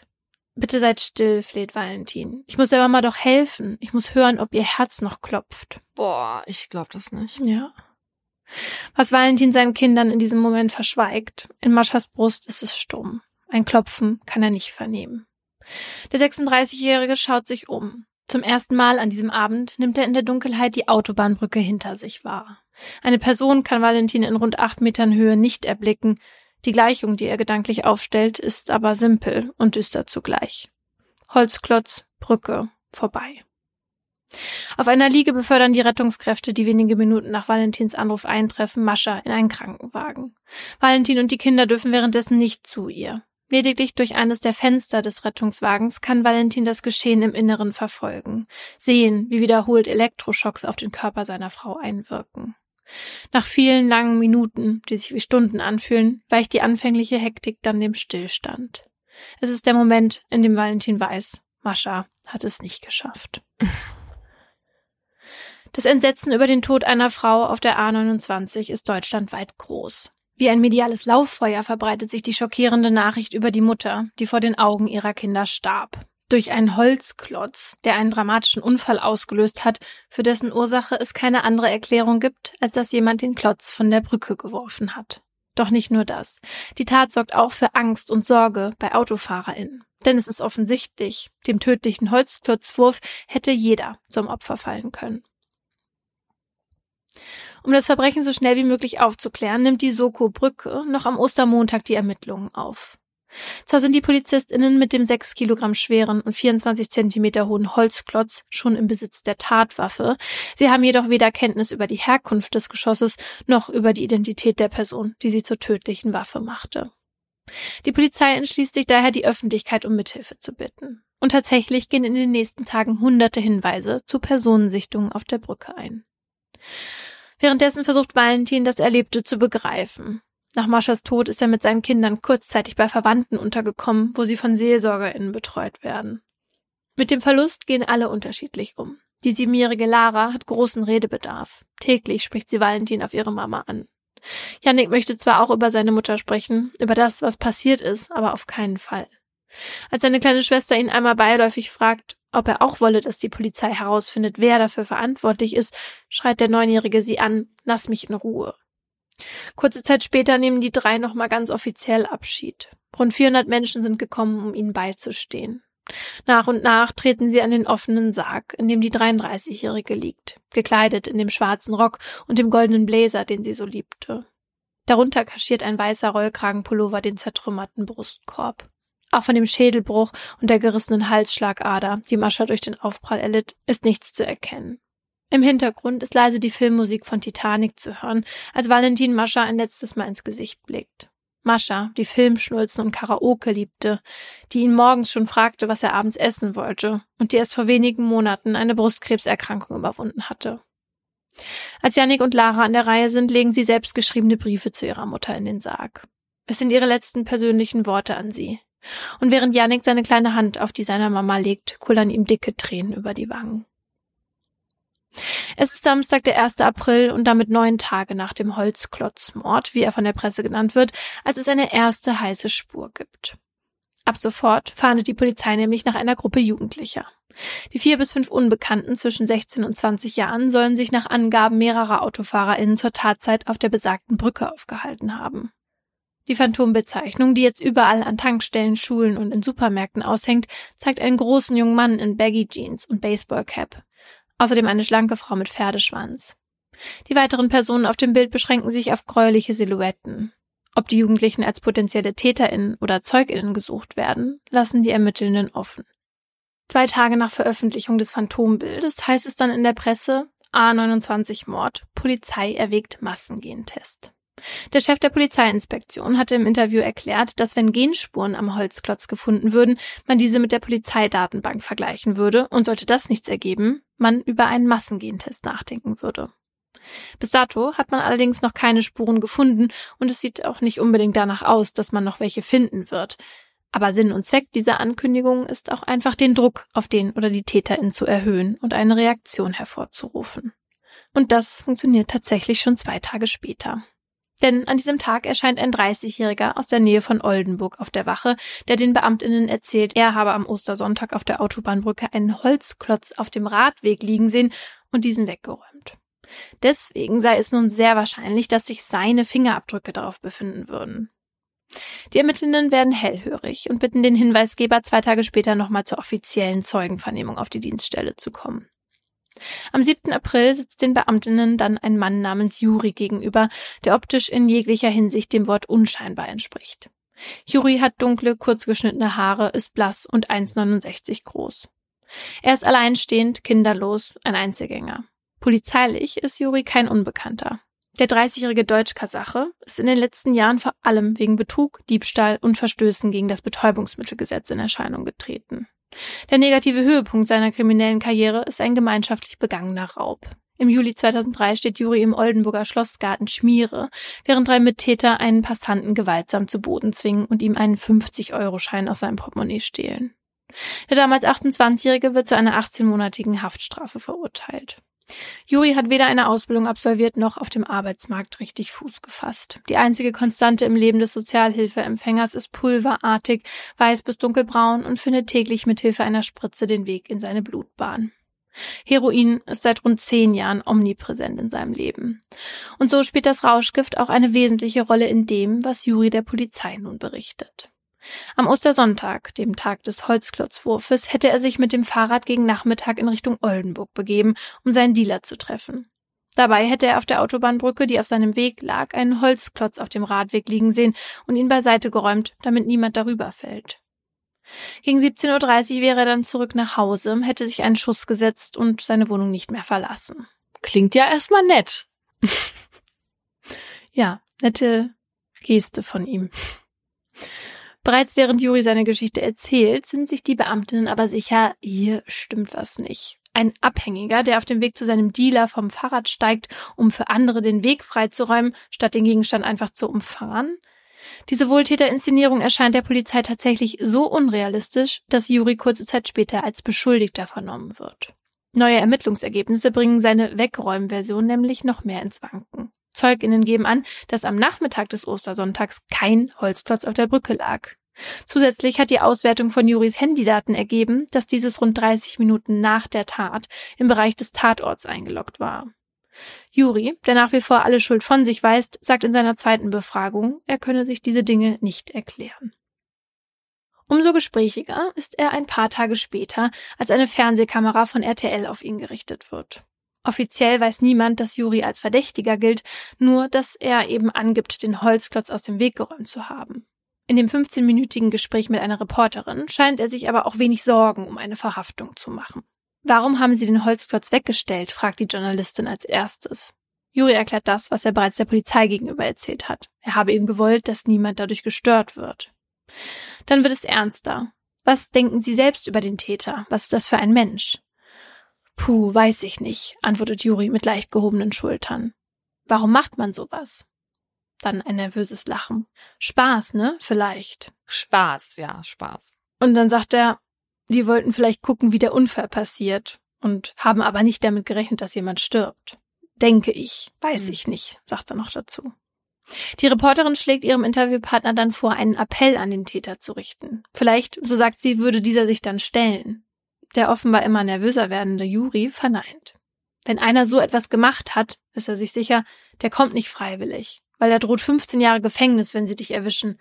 Und wer will freiwillig ins Gefängnis? Freiwillig wohl niemand. Doch Juri droht genau das jetzt. Denn hinter seinem Wohnhaus hat man mehrere Pappelholzstücke gefunden. Hölzerne Brocken, die der Tatwaffe sehr ähneln und die sich im Garten des Verdächtigen stapeln. Auf der Wache angekommen, soll Juri also noch einmal vernommen werden. Die Soko Brücke will jetzt ein Geständnis. Bevor es mit den Fragen losgeht, bescheinigt der hinzugezogene Polizeiarzt Juri wegen seiner Drogenabhängigkeit eine zeitlich beschränkte Vernehmungsfähigkeit. Etwa vier Stunden könnten die Beamtinnen mit ihm sprechen, bevor mögliche Entzugserscheinungen bei ihm einsetzen. Während ein Polizist den Mediziner nach der Untersuchung zum Ausgang begleitet, führt ein anderer Juri in den Innenhof. Er darf noch eine Zigarette rauchen, bevor die Vernehmung beginnt. Zwischen zwei langen Zügen sagt Juri dann, dass er nicht 15 Jahre ins Gefängnis wolle. Auf keinen Fall. Der Ermittler wird hellhörig, versucht aber locker zu bleiben und erzählt Juri von anderen Vernehmungen mit Beschuldigten. Die Unterhaltung zwischen den beiden bleibt oberflächlich, bis Juri plötzlich etwas sehr Konkretes sagt. Er habe den Holzklotz von der Brücke geworfen. Warum, wisse er nicht. Der Polizist ist überrascht. Wer das hinbekommen habe, fragt er unvermittelt. Juri antwortet, auf meinem Gepäckträger. Und aus dieser ersten Bemerkung wird in der offiziellen Vernehmung ein umfangreiches Geständnis, mit dem Juri die insgesamt drei Beamtinnen, die ihm nun gegenüber sitzen, zurück an den Tattag führt. Aus seiner täglichen Mission, Stoff zu besorgen, leiht sich Juri am Nachmittag des 23. März unter einem Vorwand Geld von Bekannten. Es ist die finanzielle Basis, die seinen nächsten Schuss sichern soll. Wie so oft begibt er sich dafür auch am Ostersonntag von seinem Wohnort in das nur wenige Kilometer entfernte Oldenburg. Als langjähriger Konsument weiß Juri genau, welche Orte und Personen er dafür aufsuchen muss. Doch an diesem Tag kommt ihm der Feiertag dazwischen, der es schwieriger als sonst macht, Nachschub zu besorgen. Geld für Drogen, aber keine Möglichkeit, dieses auszugeben, ein ungewohntes Szenario für den Suchtkranken. Als er zwischen 19 und 19.30 Uhr deshalb ohne Heroin nach Hause kommt, fasst er den Entschluss, etwas von der Autobahnbrücke nahe seiner Wohnung zu werfen. Also greift er sich einen der Pappelholzstämme, die hinter seinem Haus liegen, und fährt mit diesem auf dem Gepäckträger seines Fahrrads zur Brücke. Einige Minuten beobachtet er den ruhigen Verkehr auf der Bundesautobahn, nimmt schließlich den Klotz und lässt ihn über das Geländer fallen, als sich ein Auto nähert.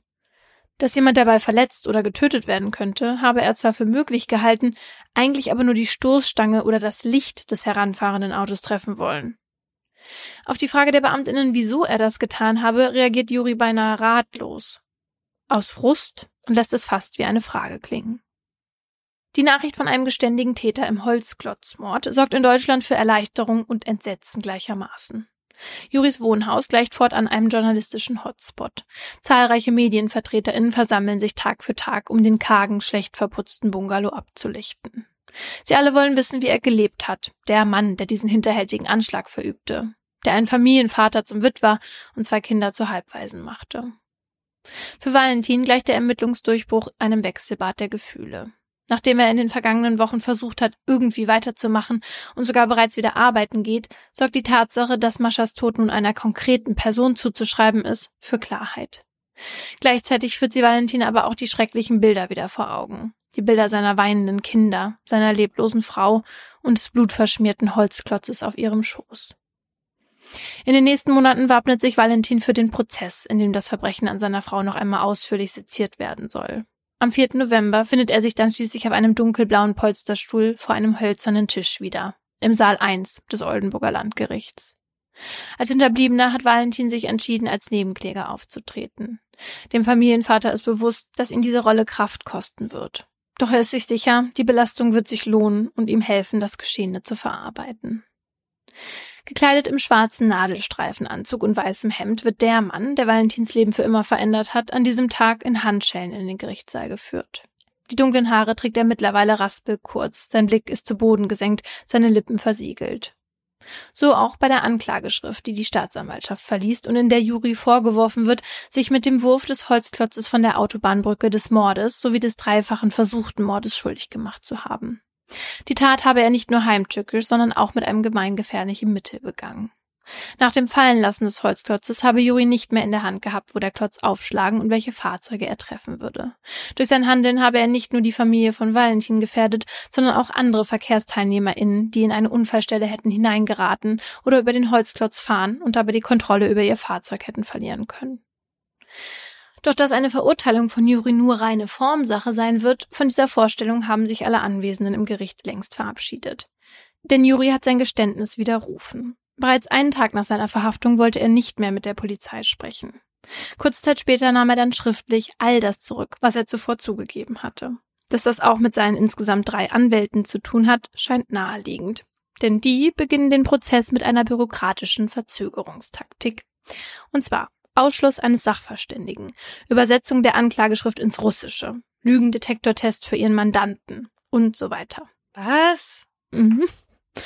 Insgesamt 13 Anträge legt die Verteidigung vor, die zwar allesamt abgelehnt werden, jedoch einen ersten Vorgeschmack auf das Bild bieten, welches sie im weiteren Verlauf des Verfahrens zu zeichnen versuchen.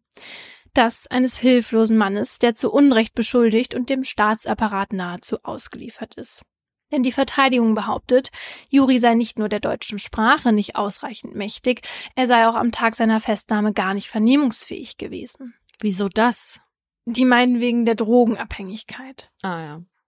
Während sich das angebliche Sprachproblem angesichts früherer Verfahren, in denen Juri auf einen Dolmetscher verzichtete, schnell als Vorwand herausstellt, verhält es sich im Falle des widerrufenen Geständnisses anders. Denn das wird jetzt zum Dreh- und Angelpunkt des Prozesses. Einige Verhandlungstage später behauptet Juri nämlich, dass die Beamtinnen ihn unter Druck gesetzt hätten, ihm Methadon nur im Gegenzug für kooperatives Verhalten versprochen und gedroht hätten, ihn wortwörtlich in den Keller zu sperren, wenn er nicht rede. Das darauf folgende Geständnis habe er nur aus Angst vor Entzugserscheinungen abgegeben. Ich hätte alles unterschrieben, erklärt Juri. Doch das Vernehmungsprotokoll vom Tag der Verhaftung schildert eine andere Version. Obwohl ein Polizeiarzt Juri eine Vernehmungsfähigkeit von rund vier Stunden attestiert hatte, entschlossen sich die Beamtinnen nach bereits zwei Stunden eine Pause einzulegen, um Juri in einer nahegelegenen Klinik Methadon verabreichen zu lassen. Zudem sei die Gesprächsatmosphäre während der Vernehmung laut Protokoll gut gewesen. Juri habe erleichtert gewirkt, auf einen Rechtsbeistand verzichtet und reumütig Interesse an Mascha und ihrer Familie gezeigt. So habe er wissen wollen, wie es den Kindern gehe, ob es stimme, dass die Familie wie er selbst aus Kasachstan stamme und ob Mascha wirklich zuvor Krebs gehabt habe. Das alles muss sich Valentin von der Nebenklagebank anhören. Tag für Tag verfolgt er von da die juristischen Details im Mordfall seiner Frau. Eine Konstante gibt es über alle Verhandlungstage. Sein Blick und der Juris treffen sich nicht einmal. Um herauszufinden, wie glaubwürdig Juris Geständnis war, wird ein Gutachter in den Zeugenstand geladen. Was der Psychologe zu sagen hat, nimmt der Verteidigung den juristischen Wind aus den Segeln. Gegen die Richtigkeit des Geständnisses spricht seiner Meinung nach nämlich rein gar nichts. So führt der Sachverständige an, dass der Angeklagte in seinem Geständnis Täterwissen offenbart habe. Juri habe nicht nur den Tathergang detailliert geschildert, sondern zugleich von seiner Beobachtung berichten können, wie Valentin nach Aufprall des Holzklotzes das Familienauto zum Stehen gebracht habe und wie er unter dem blinkenden Rot der Warnblinkanlage um das Auto herumgegangen war. Darüber hinaus sei der Angeklagte keine Person, die leicht beeinflussbar und demnach einfach zu einem Geständnis zu verleiten sei. Die Frage nach dem Warum hat Juri in seinem widerrufenen Geständnis ja schon selbst beantwortet. Aus Frust über nicht vorhandene Drogen. Aber inwieweit hat sich seine Sucht auf sein Handeln ausgewirkt? Um das für das Gericht einzuschätzen, nimmt ein weiterer Gutachter im Zeugenstand Platz. Er hat nicht nur Gespräche mit Juri geführt, sondern auch Unterlagen zu seiner Krankengeschichte und zu vorherigen Therapien durchgearbeitet. Er kommt zu dem Schluss, dass die Sucht bei Juri nicht zu einer sogenannten Persönlichkeitsdeprivation geführt hat. Das heißt, dass es bei ihm nicht so ist, dass sich jetzt sein ganzes Denken, Fühlen und Handeln um die Droge dreht, dass er irgendwelche Verwahrlosungstendenzen aufweist, massive Schlafstörungen hat oder ähnliches. Es sei auch nicht so, dass Juri soziale Aktivitäten zugunsten seines Drogenkonsums besonders vernachlässigen würde. Wenn er seine übliche Menge Heroin am Tag nimmt, ist es ihm auch möglich, körperlich zu arbeiten. Kurz gesagt, Juri ist trotz seiner Drogensucht fähig, ein relativ normales Leben zu führen. An dem Tattag hatte er am Morgen auch bereits seine übliche Dosis eingenommen und stand demnach zur Tatzeit nicht unter massiven Entzugserscheinungen. Daher ist sich der psychiatrische Gutachter sicher, dass Juris Schuldfähigkeit nicht vermindert war. Das sieht auch das Gericht letztendlich so und verurteilt Juri nach 32 Verhandlungstagen wegen heimtückischen Mordes, versuchten heimtückischen Mordes in drei Fällen sowie vorsätzlich gefährlichen Eingriffs in den Straßenverkehr zu einer lebenslangen Haftstrafe. Das Mordmerkmal des gemeingefährlichen Mittels wurde vom Gericht nicht anerkannt. Warum? Das erkläre ich euch nachher in Ruhe. Während Juri sein Urteil regungslos aufnimmt, stößt der Vorsitzende Richter einen langen Seufzer aus, ehe er sich in seinem Stuhl zurücklehnt, um es zu begründen. Dabei wendet er sich nach einigen Minuten Valentin zu. Wir alle fühlen mit Ihnen, sagt er. Wenn Sie an diesem Tag nicht so fantastisch reagiert hätten, wären Ihre Kinder auch gestorben. Das müssen Sie sich immer wieder klar machen. Das weiß Valentin. Und jeden Tag ist er dankbar dafür, seine Kinder noch bei sich zu haben. Das Einzige, was ihm von Mascha geblieben ist.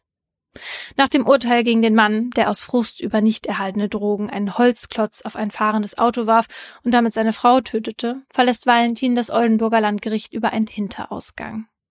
Nicht er selbst, sondern sein Anwalt wird den JournalistInnen ein Statement zum Urteil geben. Denn Valentin hat etwas anderes im Sinn. Noch einmal möchte der 37-Jährige jenen Ort aufsuchen, an dem das gemeinsame Leben von ihm und seiner Frau ein jähes Ende fand. an dem seine Kinder ihre Mutter verloren und er die Liebe seines Lebens. Auf dem grauen Asphalt neben der Autobahnbrücke legt er einen Strauß roter Rosen für sie ab. Für die Frau, die nie wieder Filmschnulzen schauen wird, nie wieder Karaoke singen wird und die sich ihren Traum von der Kanada-Reise niemals erfüllen wird. Also ich finde das so wahnsinnig, diese Vorstellung, dass man irgendwo hinfahren will mit der ganzen Familie und auf einmal steht da ein Typ auf einer Autobahnbrücke und wirft da einen Klotz runter. Ja. Einfach so. Ja. Und die haben das ja auch nicht mal kommen sehen, weil es so dunkel war. Mhm. Es hat einfach diesen lauten Knall gegeben und Scherben sind rum, rumgeflogen. Und die wussten am Anfang ja gar nicht, was ist hier eigentlich gerade passiert. Also ich denke mir auch manchmal wirklich im Straßenverkehr, also manchmal denke ich, wir sind doch alle den anderen so hilflos ausgeliefert. Ja. No Laura und ich waren neulich zusammen in einem Telefonat und ich bin gefahren und auf einmal kommt mir eine Geisterfahrerin entgegen. Weißt du es noch? Ja. Wo ich so dachte, das kann doch nicht sein. Zwei Autos hintereinander sind zusammen falsch abgebogen. In Berlin bei der Goldelse. Das ist halt so ein riesiger Kreisel Siegessäule. mit mehreren Ausfahrten. Siegessäule, Gold. Ich glaube, die anderen Leute wissen nicht, Was? dass man das auch Goldelse nennt. Ach so. genau. Und, und die sind halt einfach da abgefahren, wo man reinfährt. So einfach so vollen Tempo. Ich so, alles klar. Mit vollem Tempo. Ja, also halt normal, als ob die halt gerade abbiegen.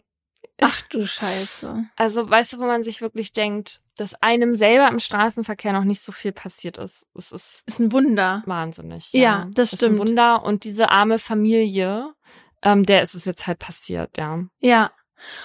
Ich habe das auch, wenn ich auf der Autobahn fahre, alleine und dann noch ein bisschen schneller fahre. Meistens mache ich das nicht, wenn Leute auch noch bei mir drin sind. Aber wenn ich jetzt mal mit, keine Ahnung, mit 180 über die Autobahn fahre, dann denke ich mir manchmal auch so, das kann jetzt auch in einer Sekunde hier alles vorbei sein, ne? Also, wenn irgendwas passiert oder wenn mir, gut, oder wenn mir irgendwie ein Tier vors Auto läuft oder sowas und ich kann dann nicht so reagieren, wie man das machen soll und zwar draufhalten, weil ich mich so erschrecke, ist halt alles vorbei, weil man einfach viel zu schnell unterwegs war.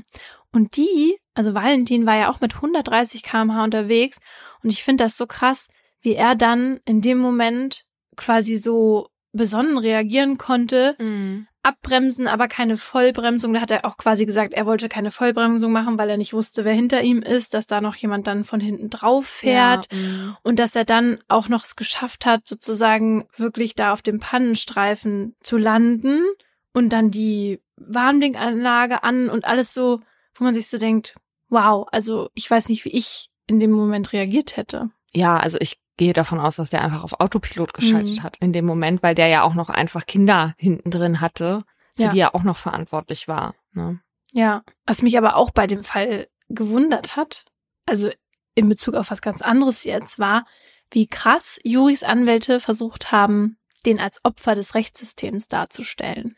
Ja, also man hatte ja den Eindruck, die wollen da jetzt einen Justizirrtum aufdecken, ja. Ja, ja, ja, voll. Bei jemand, der gestanden hat. Ja. Ne? Also ich meine, okay, es gibt auch falsche Geständnisse, aber Ja, voll. Und in den ganzen Artikeln dachte ich auch so, hm, ist da nicht vielleicht dann doch was dran und so, ne? Aber als ich dann mit dem Urteil fertig war, war ziemlich klar, dass das auf jeden Fall scheitern wird, dieser Versuch, ne? Also ich meine, klar ist das blöd, wenn dein Mandant ein Geständnis abgibt, ohne dass du dabei bist, ne?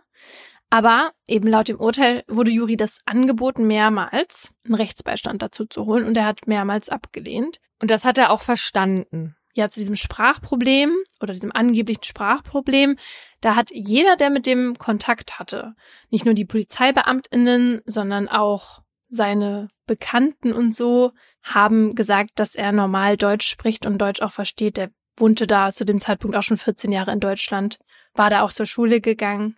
Okay, weil Rechtsbeistand ist ja nun auch ein Wort, ne? Wenn das die Polizei vor mir Ja, das stimmt natürlich. sagt und ich bin äh, kein Muttersprachler, also was weiß ich, ob ich das dann verstehe. Ja, also hier in dem Fall haben sie sozusagen festgestellt, dass er das verstehen kann und auch in den letzten, der war ja schon ein paar Mal vorbestraft, in seinen ganzen letzten Verfahren nie einen Dolmetscher gebraucht hat oder sowas.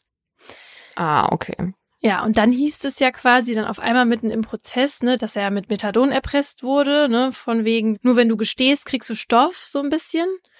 Aber er hat ja davor schon gestanden, als sie da draußen auf dem Innenhof standen und geraucht haben.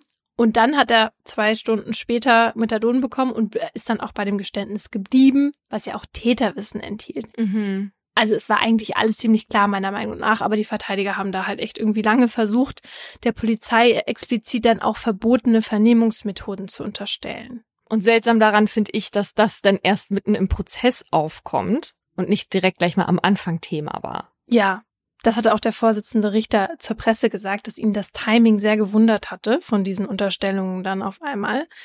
Es wurden aber eben auch keine verbotenen Methoden festgestellt. Aber ich habe mich in dem Zusammenhang gefragt, was ist denn eigentlich bei so einer Vernehmung verboten und was nicht? Und die Antwort darauf findet man in der Strafprozessordnung und verboten ist zum Beispiel, wer hätte es gedacht, Misshandlung, Quälerei, Ermüdung oder Hypnose. Ja, oder halt auch Gewaltandrohung an sich reicht ja auch schon, wissen wir ja von diesem Fall Magnus Gefgen. Ja. Was Polizistinnen aber auch nicht dürfen, ist zum Beispiel Lügen, um Beschuldigte zu einem Geständnis zu verleiten. Aber ich habe jetzt herausgefunden, da gibt's Graubereiche. Was nicht geht, ist Täuschung. Was aber geht, ist die sogenannte kriminalistische List. Der BGH sagt nämlich, dass der Irrtum einer beschuldigten Person nicht absichtlich erregt, ausgeweitet oder verstärkt werden darf. Er darf aber ausgenutzt werden. Beispiel. Was ich als Polizistin nicht dürfte, wäre in einer Vernehmung zu behaupten, dass die Beweislast gegen dich, Paulina, erdrückend ist, wenn das gar nicht stimmt, ja? Wenn ich aber mit einem fetten Stapel Papiere in deine Beschuldigtenvernehmung komme und du denkst, oh Gott, diese ganzen Seiten sind jetzt voll mit Beweisen gegen mich, dann muss ich diesen Irrtum nicht korrigieren. Ja, wobei ich da, also wenn es jetzt um mich geht, äh, sagen würde, da kann man sich jetzt drüber streiten, ob man mit einem Stapel Papier dann nicht doch absichtlich einen Irrtum hervorruft. Ja, ja, ich sehe das genauso. Deswegen habe ich auch von diesen Graubereichen gesprochen. Ich finde, es ist alles sehr grau. ja, shady shades of grey ist das. Ja. Aber was die Polizei bei deinem Fall ja auch gemacht hat, ist das mit diesem Massengentest behauptet, ne? Ja, und da habe ich jetzt mal bei Tobi vom Podcast Tatwort nachgefragt. Der ist Polizist und lehrt als Dozent an der Polizeiakademie und muss das ja wohl wissen. Und der hat gesagt, dass sowas schon auch eher in der Grauzone ist. Also, wenn die gesagt hätten, sie haben DNA gefunden und wollen jetzt einen Massengentest durchführen, dann wäre das ja eine klare Lüge, weil die hatten ja gar keine DNA gefunden und dann wäre das auch verboten. Aber die Formulierung war eine andere, weil der Polizist meinte, wenn sie Spuren finden würden, dann würden sie diesen Test erwägen. Ja, na gut, das, das, also das ist ja so vage, das ist, das ist auf jeden also, Fall, das ist schon, das ist vage, aber die wussten genau, wenn die sowas sagen, was das auslösen kann. Gut, aber weil ansonsten hätte ich gesagt, das ist wie wenn wir ihn finden, verhaften wir ihn. Ja, genau. Ist für mich dieselbe Wirkung. Also. Ja, das hat Tobi auch gesagt. Er hat halt, der meinte so, er hat halt gesagt, was die normale Prozedur ist, wenn, wenn was passiert, ne? Aber die hätten auch nichts sagen müssen. Also sowas muss man nicht sagen. Das weiß auch je, das, das weiß man ja eigentlich auch, dass es so halt läuft. Aber die haben im Nachhinein dann zugegeben, die Polizei, dass sie das extra gesagt haben, um den Druck auf den Täter zu erhöhen und eine Reaktion hervorzurufen. Also da kann man dann schon sagen, ja, das fällt unter die kriminalistische List, aber man sieht, es kommt total auf die Formulierung an. Also man muss wirklich da genau darauf aufpassen, dass man eben halt nichts Falsches sagt, nicht lügt. Also das hatten wir auf jeden Fall auch schon öfter in Fällen. Warte, ich guck mal kurz, weil das war in dieser in dieser Knochenfolge, mhm. wo schon einige Zeit nach der Tat vergangen war und man wusste erst gar nicht, wer das Opfer war, aber durch so eine Gesichtsrekonstruktion kam das dann raus.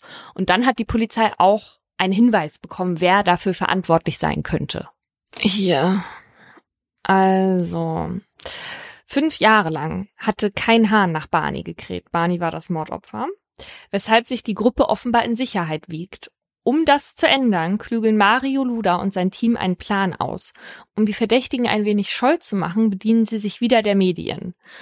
Zitat, Mordopfer nach fünf Jahren identifiziert, steht groß in den Tageszeitungen und diese werden durch das Team extra in die Briefkästen von den übrig gebliebenen fünf geworfen, in der Hoffnung, dass zumindest einer oder eine von ihnen mal einen Blick in die Zeitung wirft. Ja, also haben die einfach ähm, mit der Zeitung gedealt, dass das da irgendwie groß vorne drauf kommt und haben denen das dann in die Briefkästen geworfen. Das wird ja fein sein. Das, ja, das hört sich überhaupt nicht shady an. Nee, und ich finde auch, dass man wirklich bisschen bedenken muss, also abgesehen von Gewaltandrohung und so, ne, dass das auch immer sein kann, dass das Leute sind, die da draußen noch eine Gefahr für andere darstellen. Ne? Also das muss man sich doch mal überlegen. Da steht ein Typ auf einer Brücke und wirft wahllos einen Klotz runter.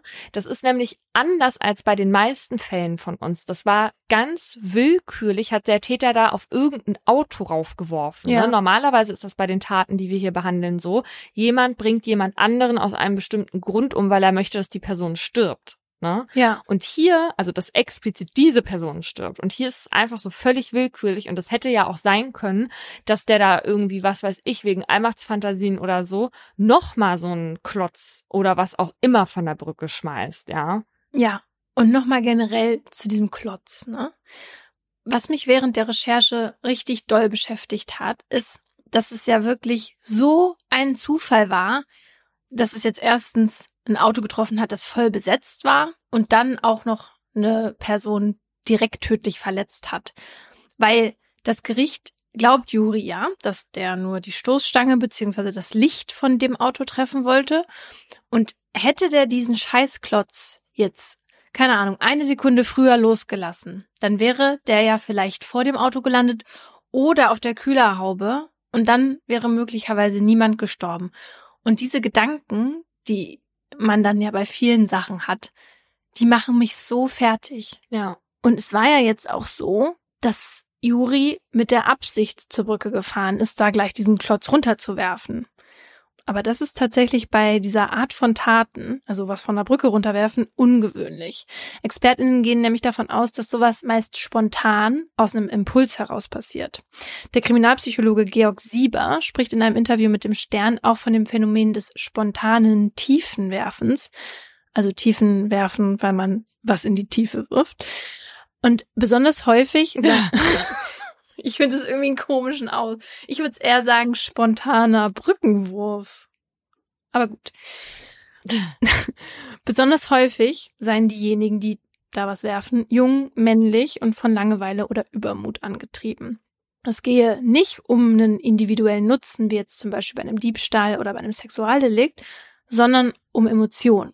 Rechtspsychologe Professor Dr. Dietmar Heubrock hat es uns im Interview so erklärt guckt man eben dahinter, welches Gefühl äh, könnte denn dahinter stecken, wenn man sozusagen in der Dunkelheit aus dem Hinterhalt heraus wahllos Steine oder andere schwere Gegenstände von einer Brücke wirft.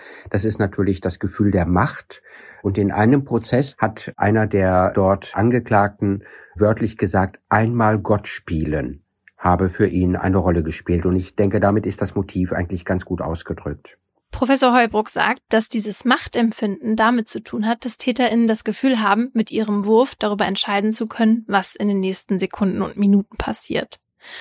Und dieses Bedürfnis, das habe oft mit den bisherigen Lebenserfahrungen dieser TäterInnen zu tun. Also laut unserem Experten kommen solche Menschen nämlich häufig aus instabilen Verhältnissen und leiden auch unter Minderwertigkeitskomplexen. Sprich, bei diesem Bedürfnis Macht über ein Geschehen zu haben, geht es symbolisch auch um Macht über das eigene Leben. Andere Menschen mit diesem tiefen Werfen zu töten, sei laut Dietmar Heubruck aber nur selten die Absicht, vor allem weil sich die TäterInnen nicht mit den Konsequenzen ihres Handelns auseinandersetzen. Heubruck beschreibt das so. Sie denken nicht an die Folgen, sondern wenn das ein so starkes persönliches Motiv ist, also es zu brauchen, dass man sich über Leben und Tod erhebt, um ein tolles Gefühl zu haben, um einmal Gott gespielt zu haben, dann treten die äh, möglichen Folgen für andere komplett in den Hintergrund. Man kann auch sagen, das ist den Betroffenen aus ihrer individuellen Bedürftigkeit heraus komplett egal. Und es gibt ja auch diese Gefahrenmeldung im Radio, ne? Wenn, das hast du ja wahrscheinlich auch schon mal gehört, wenn äh, es heißt Gegenstände auf der Fahrbahn oder so, ne? Mhm. Und das passiert eben auch, wenn jemand irgendwo was runtergeworfen hat oder so und das halt noch liegen bleibt, dann versuchen die natürlich so schnell wie möglich andere AutofahrerInnen zu warnen. Und unser Experte sieht diese Radiomeldungen aber kritisch, weil er ist der Meinung, dass solche Meldungen eben auch nochmal dieses Machtbedürfnis von TäterInnen bedienen, weil sie indirekt ja dann auch noch dafür sorgen, dass viele andere AutofahrerInnen jetzt wegen ihnen Angst bekommen und sie dadurch ja Macht haben über viel mehr Menschen noch. Ja, verstehe ich, aber es gibt ja auch irgendwie darum, um die Leute zu warnen, die da gerade auf der Autobahn unterwegs sind. Ja. Wobei man, glaube ich, auch sagen muss, das Gefährliche an diesen Taten ist ja auch, dass man sich eigentlich ja als Autofahrerin gar nicht davor schützen kann, weil das dann wirklich im Bruchteil von einer Sekunde passiert. Und dann stellt sich ja die Frage, welche Konsequenz ziehe ich denn aus so einer Meldung? Also ziehe ich überhaupt eine daraus? Ich fahre ja nicht so oft Auto, aber du fährst ja öfters Auto. Wenn du jetzt so eine Meldung hörst, was löst es dann in dir aus? Also wenn ich höre, auf der Strecke, auf der ich gerade fahre, da stehen Menschen und werfen Steine von der Brücke. da würde ich aber ja wohl die nächste Ausfahrt nehmen. Und wenn nicht das, dann würde zumindest ich alte Raserin, als die ich hier bezeichnet werde von unseren Hörenden, zumindest von Tempo 300 bisschen runterdrosseln. Ist ja so. Nicht, dass die Leute echt denken, dass du 300 fährst. Nein, Quatsch, also das mache ich wirklich nicht. Aber weißt du, ich krieg eh schon wirklich Schweißausbrüche, wenn ich Leute oben Ja. auf der Autobahnbrücke sehe. Ja. Selbst wenn das eine Oma und ihr Enkel ist, dann denk ich, zeigt eure Hände, Ja, ihr Verdächtigen. ja, ich habe das auch. Ja, mit mit Brücken habe ich das wirklich auch. Wenn da jemand steht, einfach nur steht und runterguckt, da denkt man sich so, Ja. Ne, am liebsten die Fahrbahn wechseln dahin, wo die nicht stehen.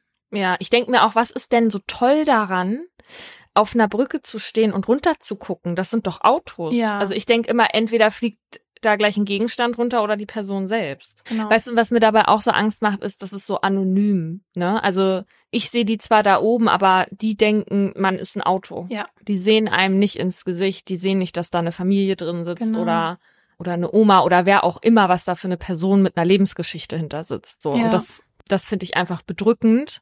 Bedrückend, weil es auch so feige ist. Ne? Also ja. und deswegen finde ich es auch okay, wenn die dann, sollte ein bedingter Tötungsvorsatz vorhanden sein, wegen heimtückischen Mordes dann verurteilt werden. Ja, weil man rechnet nicht damit, Ja. man sieht es nicht kommen. Und in anderen Fällen, jetzt abgesehen von deinem offenbar, wird es dann auch ein Mord wegen des gemeingefährlichen Mittels, ja, wenn das als Merkmal anerkannt wird. Ja. Weil, stellen wir uns vor, jemand wirft jetzt diesen Stein im Feierabendverkehr runter, dann hast du da hinten noch eine Massenkarambolage dran oder so, ne, fällt dir ein LKW hinten rein und dann ist da aber ordentlich was los, ja. Und es ist ja ganz klar, dass die Personen das in dem Moment dann nicht in der Hand haben, was passiert, weil die auch gar nicht absehen können, wie reagieren denn die Autofahrenden überhaupt. Ja. Und deswegen finde ich es auch gut, dass es juristisch übrigens egal ist, ob mehrere Menschen dabei getötet werden oder lebensgefährlich verletzt werden, weil es alleine erstmal um diese Gefährdungsgrundlage geht, also um die Möglichkeit, dass da was passiert. Das reicht schon aus, wenn man dann den Tod billigend in Kauf nimmt, dass das dann als gemeingefährliches Mittel anerkannt wird. Und was man daran ja auch ganz gut sieht, ist, dass es halt gar nicht darauf ankommt, ist ein Gegenstand jetzt grundsätzlich unkontrollierbar ne, oder gemeingefährlich, sondern es geht um das Potenzial des jeweiligen Mittels in der Situation. Also demnach könnten einige Gegenstände potenziell ein gemeingefährliches Mittel sein. Also wenn man jetzt beispielsweise Laura auf sehr viele sehr kleine Menschen werfen würde, dann könnte auch Laura ein gemeingefährliches Mittel sein. Ihr versteht, was ich meine. Ja, ich kann auch gefährlich werden. Aber, also es kommt immer auf die Situation an, aber es kommt auch immer auf die Absichten der TäterInnen an. Und da liegt die Krux in meinem Fall. Weil genau deshalb wurde Juri am Ende nur wegen heimtückischen Mordes und nicht auch noch wegen Mordes mit gemeingefährlichem Mittel verurteilt. Es ist nämlich so, dass die Rechtsprechung immer auch einen entsprechenden Vorsatz auf die Gemeingefährlichkeit der Tat verlangt. Also das heißt, der oder die TäterInnen muss zumindest billigend in Kauf nehmen, dass mehrere unbeteiligte Personen wegen dieser Unkontrollierbarkeit des eingesetzten Mittels sterben könnten. Genau, aber nur kurz zur Unterscheidung. Ne, beim Mord wird immer bedingter Vorsatz mindestens in Bezug auf die Tötung angenommen. Ja. Also dass der Täter oder die Täterin diese Verwirklichung der Tötung zumindest billigend in Kauf nimmt. Und Laura spricht jetzt hier aber von dem Vorsatz in Bezug auf die Unkontrollierbarkeit des Mittels. Genau, das eine konnten sie Juri nachweisen, also Vorsatz auf die Tötung, aber nicht auf die Unkontrollierbarkeit des Mittels. Und zwar argumentiert das Landgericht im Urteil so, dass Juri die Folgen seines Holzklotzwurfes zwar nicht in der Hand hatte, ne?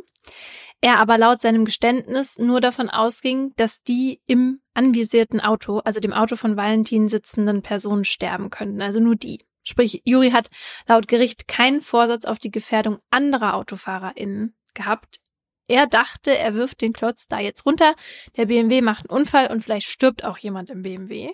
Aber weil die Autobahn an diesem Feiertag und um diese späte Uhrzeit dann noch ansonsten leer war, glaubt ihm das Gericht, dass Juri nicht damit gerechnet hat, dass noch andere unbeteiligte Menschen gefährdet werden. Genau, und so ähnlich war das auch bei den Kudamm-Rasern. Also wir haben ja vorhin von Autos als gemeingefährliche Mittel gesprochen und vielleicht ist bei dem einen oder der anderen dieser Fall irgendwie wieder aufgeploppt im Gedächtnis. Bei den Kudamm-Rasern, da war das ja so, dass zwei Berliner gerast sind bei so einem illegalen Autorennen vor sieben Jahren und so ziemlich jede Verkehrsvorschrift ignoriert haben, die es gab und mit 160 Sachen halt eben über den Kudamm gerast sind, bis ein unbeteiligtes Auto gerammt wurde und der Fahrer darin starb. Und das Ganze wurde dann zu einer rechtlichen Grundsatzdiskussion und auch so einem richtigen Drahtseilakt, weil es ging immer Landgericht, BGH, Landgericht, BGH, Landgericht, BGH und der BGH hat schon immer so Hinweise, Hinweise, Hinweise, ihr könnt es so machen, ihr könnt es, ihr könnt danach verurteilen, aber das Landgericht Berlin hat es irgendwie immer nie hinbekommen. Komisch in Berlin. Am Ende ging es eigentlich um die Frage, können autorasende MörderInnen sein, statt nur ne, TäterInnen von fahrlässigen Tötungen, was eigentlich meistens, also früher zumindest meistens das Urteil bei Rasern war. Und jetzt hatte man halt entschieden, ja, können sie. In diesem Fall hat der BGH das gemeingefährliche Mittel aber verneint. Ja, die sind so irre gefahren, dass da auch Fahrzeugteile beim Crash durch die Luft geflogen sind und so. Aber in diesem Fall konnte man dem Einraser eben halt nicht nachweisen, dass er, Zitat, über den Primäraufprall hinausgehende weitere Unfallfolgen für sich oder Dritte für möglich hielt und in Kauf nahm. Also heißt, es fehlte ihm am Vorsatz für das gemeingefährliche Mittel. Und mit dieser Begründung kann eigentlich auch jeder, der jetzt gut zugehört hat, auch wenn es vielleicht ein bisschen juristisch kompliziert war, das kleine Rätsel vom Anfang lösen. Also wir hatten ja gesagt, dass nur bei einem Fall von den beiden, die wir kurz angeteased haben, das Mordmerkmal der gemeingefährlichen Mittel festgestellt wurde. Und es war nicht bei der Frau, die ihren Ex-Mann angezündet hat. Auch wenn das Landgericht Konstanz die Frau erstmal wegen Mordes mit einem gemeingefährlichen Mittel, in dem Fall Feuer, verurteilt hat. Nee, der BGH hat im Revisionsverfahren gesagt, falsch, falsch, falsch. Und zwar, weil es eben keine Anhaltspunkte dafür gab, dass die Frau zusätzlich damit rechnete oder es belegte, dass durch das Feuer auch andere Menschen gefährdet werden könnten, wie zum Beispiel die Menschen im Nachbarhaus. Im Fall von der Brandstiftung in der geflüchteten Unterkunft war das aber anders. Da war es nämlich so, dass man dem Täter klar einen bedingten Vorsatz zuweisen konnte, weil er ja wusste, dass noch andere Menschen im Gebäude sind, die, wenn er einfach abhaut, ohne jemandem davon zu erzählen, dass er gerade seine Wolldecke angezündet hat, dann gefährdet sind. Genau, also unbeteiligte Dritte, das ist immer das Stichwort die drei Geflüchteten, die in der Unterkunft waren hier. Und das ist bei dem Mordmerkmal eben wichtig, dass Menschen gefährdet werden, die eigentlich gar nichts mit der Tat und der Idee dahinter zu tun haben. Aber wer unbeteiligt ist und wer nicht, das ist nicht immer so einfach zu sagen. Und das zeigt ein Fall ganz gut, und zwar der des sogenannten Supermarkterpressers aus Friedrichshafen. Der hatte 2017 Gift in mehrere Gläser Babynahrung in verschiedenen Geschäften gemischt und wurde danach dann wegen versuchten Mordes angeklagt. Und als wir die Folge jetzt vorbereitet haben, dachten wir, ja, das ist ja hier typischer Fall wegen versuchten Mordes mit einem gemeingefährlichen Mittel. Ja. Aber da lagen wir irgendwie falsch, weil der Täter im Revisionsverfahren am Ende nur in Anführungsstrichen wegen versuchter besonders schwerer räuberischer Erpressung verurteilt wurde weil der versuchte Mord ausgeschlossen wurde, weil er zum einen, okay, das nachvollziehbar vor dem Gift gewarnt hatte, weil er wollte ja den Supermarkt erpressen. Das heißt, er hat ja einiges dafür unternommen, die Gefährlichkeit des Mittels einzugrenzen. Ne? Ja. Aber auch wenn er nicht gewarnt hätte, wissen wir jetzt, bei diesen vergifteten Babygläschen handelt es sich nicht um ein gemeingefährliches Mittel, wie uns der Bremer Strafrechtsprofessor Dr. Sören Gerhold erklärt hat. Er sagt nämlich, dass der Täter in diesem Fall seine potenziellen Opfer individualisiert hat. Und jemand, der Babynahrung vergiftet, müsste nicht damit rechnen, dass unbeteiligte Dritte Schaden nehmen, weil diejenigen, die dadurch gefährdet werden könnten, nämlich offenbar Babys, vom Täter als Opfergruppe klar definiert wurden. Also wenn zum Beispiel sowohl die Eltern von Baby Tim als auch von Baby Anna eines der vergifteten Gläser kaufen und ihr Kind dann damit füttern, dann besteht eine Gefahr nur für Tim und Anna. Das heißt, jedes vergiftete Glas ist eben nur gefährlich für das Kind, das den Inhalt dann letztendlich isst. Und Laura, die sich jetzt kein Babygläschen kaufen und essen würde, wäre halt nicht gefährdet. Ein Glück. Ein Glück. Du isst Babygläschen. Nein, aber ich kenne tatsächlich welche, Ja, die auch. früher Babygläser mit zur Schule genommen haben, weil sie das so lecker fanden, ekelhaft. Ja. Ich meine, ich finde es logisch in Bezug, wenn man so denkt, ne, darauf, okay, ein Baby pro Babyglas ist überschaubar in der Gefährlichkeit, ne? Ja. Aber erstens hast du ja auch gesagt, Eltern probieren das ja auch mal. Das heißt, Mutter und Vater könnten halt auch irgendwie davon Ja. vorher mal naschen und sind dann auch auf einmal mit in der Opfergruppe. Und ich finde das auch komisch, dass man sagt, man individualisiert Babys als Opfergruppe, weil dann kann man ja auch sagen, ja, der, der die Geflüchtetenunterkunft in Brand gesteckt hat, da waren ja auch Geflüchtete drin als Gruppe. Oder in der Schule, da sind ja auch hauptsächlich SchülerInnen und Lehrkräfte drin. Das ist ja auch eine individualisierte Gruppe. Nee, aber warte mal, aber das, aber das ist falsch. Der wollte ja explizit, also wir reden jetzt davon, der wollte explizit dann Babys als Opfer.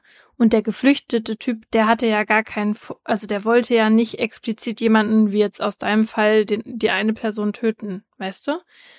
Der wollte ja einfach nur das anzünden. Ja, aber bei ihm wurde es ja bejaht. Ja, weil das, weil das unbeteiligte Dritte sind, die er nicht töten wollte. Aber wenn jemand Babygläschen vergiftet, dann will er Babys töten. Aber wir führen uns jetzt nochmal vor Augen, ne, was das heißt. Weil, wenn ich billigend in Kauf nehme, dass andere Unbeteiligte sterben, weil ich meine Decke anzünde, dann ist das jetzt nur in Bezug auf das Mordmerkmal der gemeingefährlichen Mittel, ne? Schlimmer, in Anführungszeichen, als dass ich explizit Babys vergiften will, weil ich dadurch die Opfergruppe individualisiert habe. Weil in diesem Fall dann ja zumindest das Mordmerkmal nicht bejaht wird. Und dadurch springe ich dem gemeingefährlichen Mittel von der Schippe. Ja, das stimmt. Zum Glück gibt's ja auch noch ein paar andere Mordmerkmale, die vielleicht dann greifen könnten, dass man trotzdem da eine, eine angemessene Haftstrafe am Ende stehen hat, weil auch wenn ich jetzt eine Opfergruppe individualisiere und die im Kopf habe, wenn ich heimlich Gift irgendwo reinmische und das keinem sage, nur jetzt anders als dieser Erpresser, dann kann es ja auch sehr gut sein, dass bei dem Mord dann das Mordmerkmal der Heimtücke festgestellt wird. Wo man bei Gift aber generell auch von einem gemeingefährlichen Mittel ausgehen kann, ist, wenn man jetzt Sachen mit Gift versetzt, die potenziell sehr viele verschiedene Menschen vergiften können. Wie jetzt zum Beispiel das Grundwasser. Und da kommt dann eigentlich auch alles zusammen, was das Mordmerkmal, was wir jetzt besprochen haben, voraussetzt. Und zwar die fehlende Kontrolle, die Gefahr für mehrere, sehr viele Personen und natürlich der Vorsatz auf das gemeingefährliche Mittel, weil jemand, der absichtlich das Grundwasser vergiftet, der muss natürlich davon ausgehen, dass nicht nur eine Person gefährdet ist. Also vergiftetes Grundwasser ist quasi das Paradebeispiel für das Mordmerkmal des gemeingefährlichen Mittels. Und deswegen gibt es Aaron Brockovich. so Leute, und jetzt können wir endlich berichten, dass wir den deutschen Podcastpreis gewonnen haben. Und zwar dank euch. Und ich habe wirklich gedacht, bei der Verleihung, mein Herz bleibt stehen, als die gesagt haben, dass wir den jetzt gewonnen haben. Weil es war wirklich, wir wissen, wir nerven damit voll lange und so. Aber wir haben uns wirklich unverhältnismäßig doll darüber gefreut. Ja, sogar ich, die ja eigentlich nicht mehr antreten wollte und die ich ja gar nicht dabei war. Also ich war nicht vor Ort mit dabei, weil ich im Urlaub war und sozusagen nur den Stream im Restaurant auf meinem Handy angeguckt habe bei Instagram. Ich war so aufgeregt, dass ich nicht essen konnte.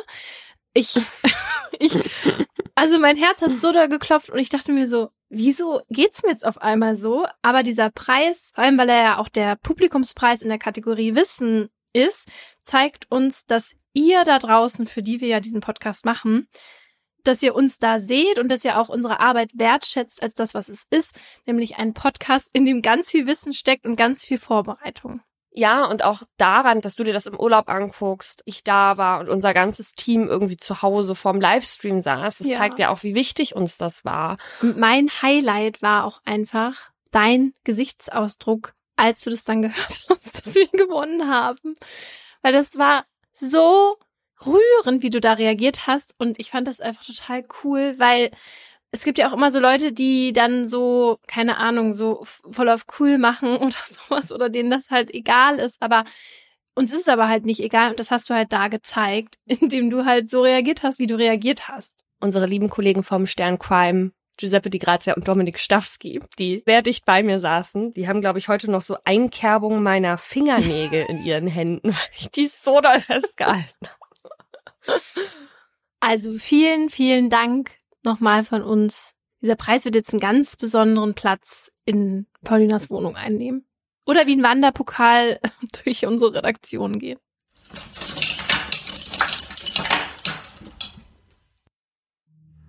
Das war ein Podcast der Partner in Crime. Hosts und Produktion Paulina Kraser und Laura Wohlers. Redaktion Jennifer Fahrenholz und wir. Schnitt Pauline Korb. Im folgenden Trailer für den Podcast Justitias Wille geht es um Depression und Suizid. Bitte achtet auf euch, wenn ihr reinhört. Ein Flügel der großen französischen Fenster steht offen und gewährt einen Blick in den großen Garten. Von draußen dringt warme Luft in das bescheiden eingerichtete kleine Hotelzimmer. Sie kniet auf dem Einzelbett, faltet die Hände und richtet den Blick gen Himmel. Danach setzt der Mann, der bei ihr ist, ihr die Nadel und schließt den Zugang an. Lieber Gott, nimm mich zu dir, sagt sie und öffnet das Ventil. Dann bahnt sich die tödliche Flüssigkeit ihren Weg in ihre Vene. Die beiden haben sich heute zum Sterben verabredet. Sie wollte, dass er ihr dabei hilft, sich von ihrem jahrelangen Leid zu befreien. Wenige Augenblicke später schläft sie ein nach ein paar Minuten setzt ihre Atmung aus, danach hört ihr Herz aufzuschlagen. An diesem Tag ist der Mann sich sicher, das Richtige getan zu haben. Doch jetzt steht der pensionierte Arzt vor Gericht. Die Staatsanwaltschaft sagt, was er getan hat, war ein Verbrechen. Denn die Frau war schwer depressiv und ihr Sterbewunsch habe nicht auf ihrem freien Willen beruht. Er hätte ihr also nicht helfen dürfen.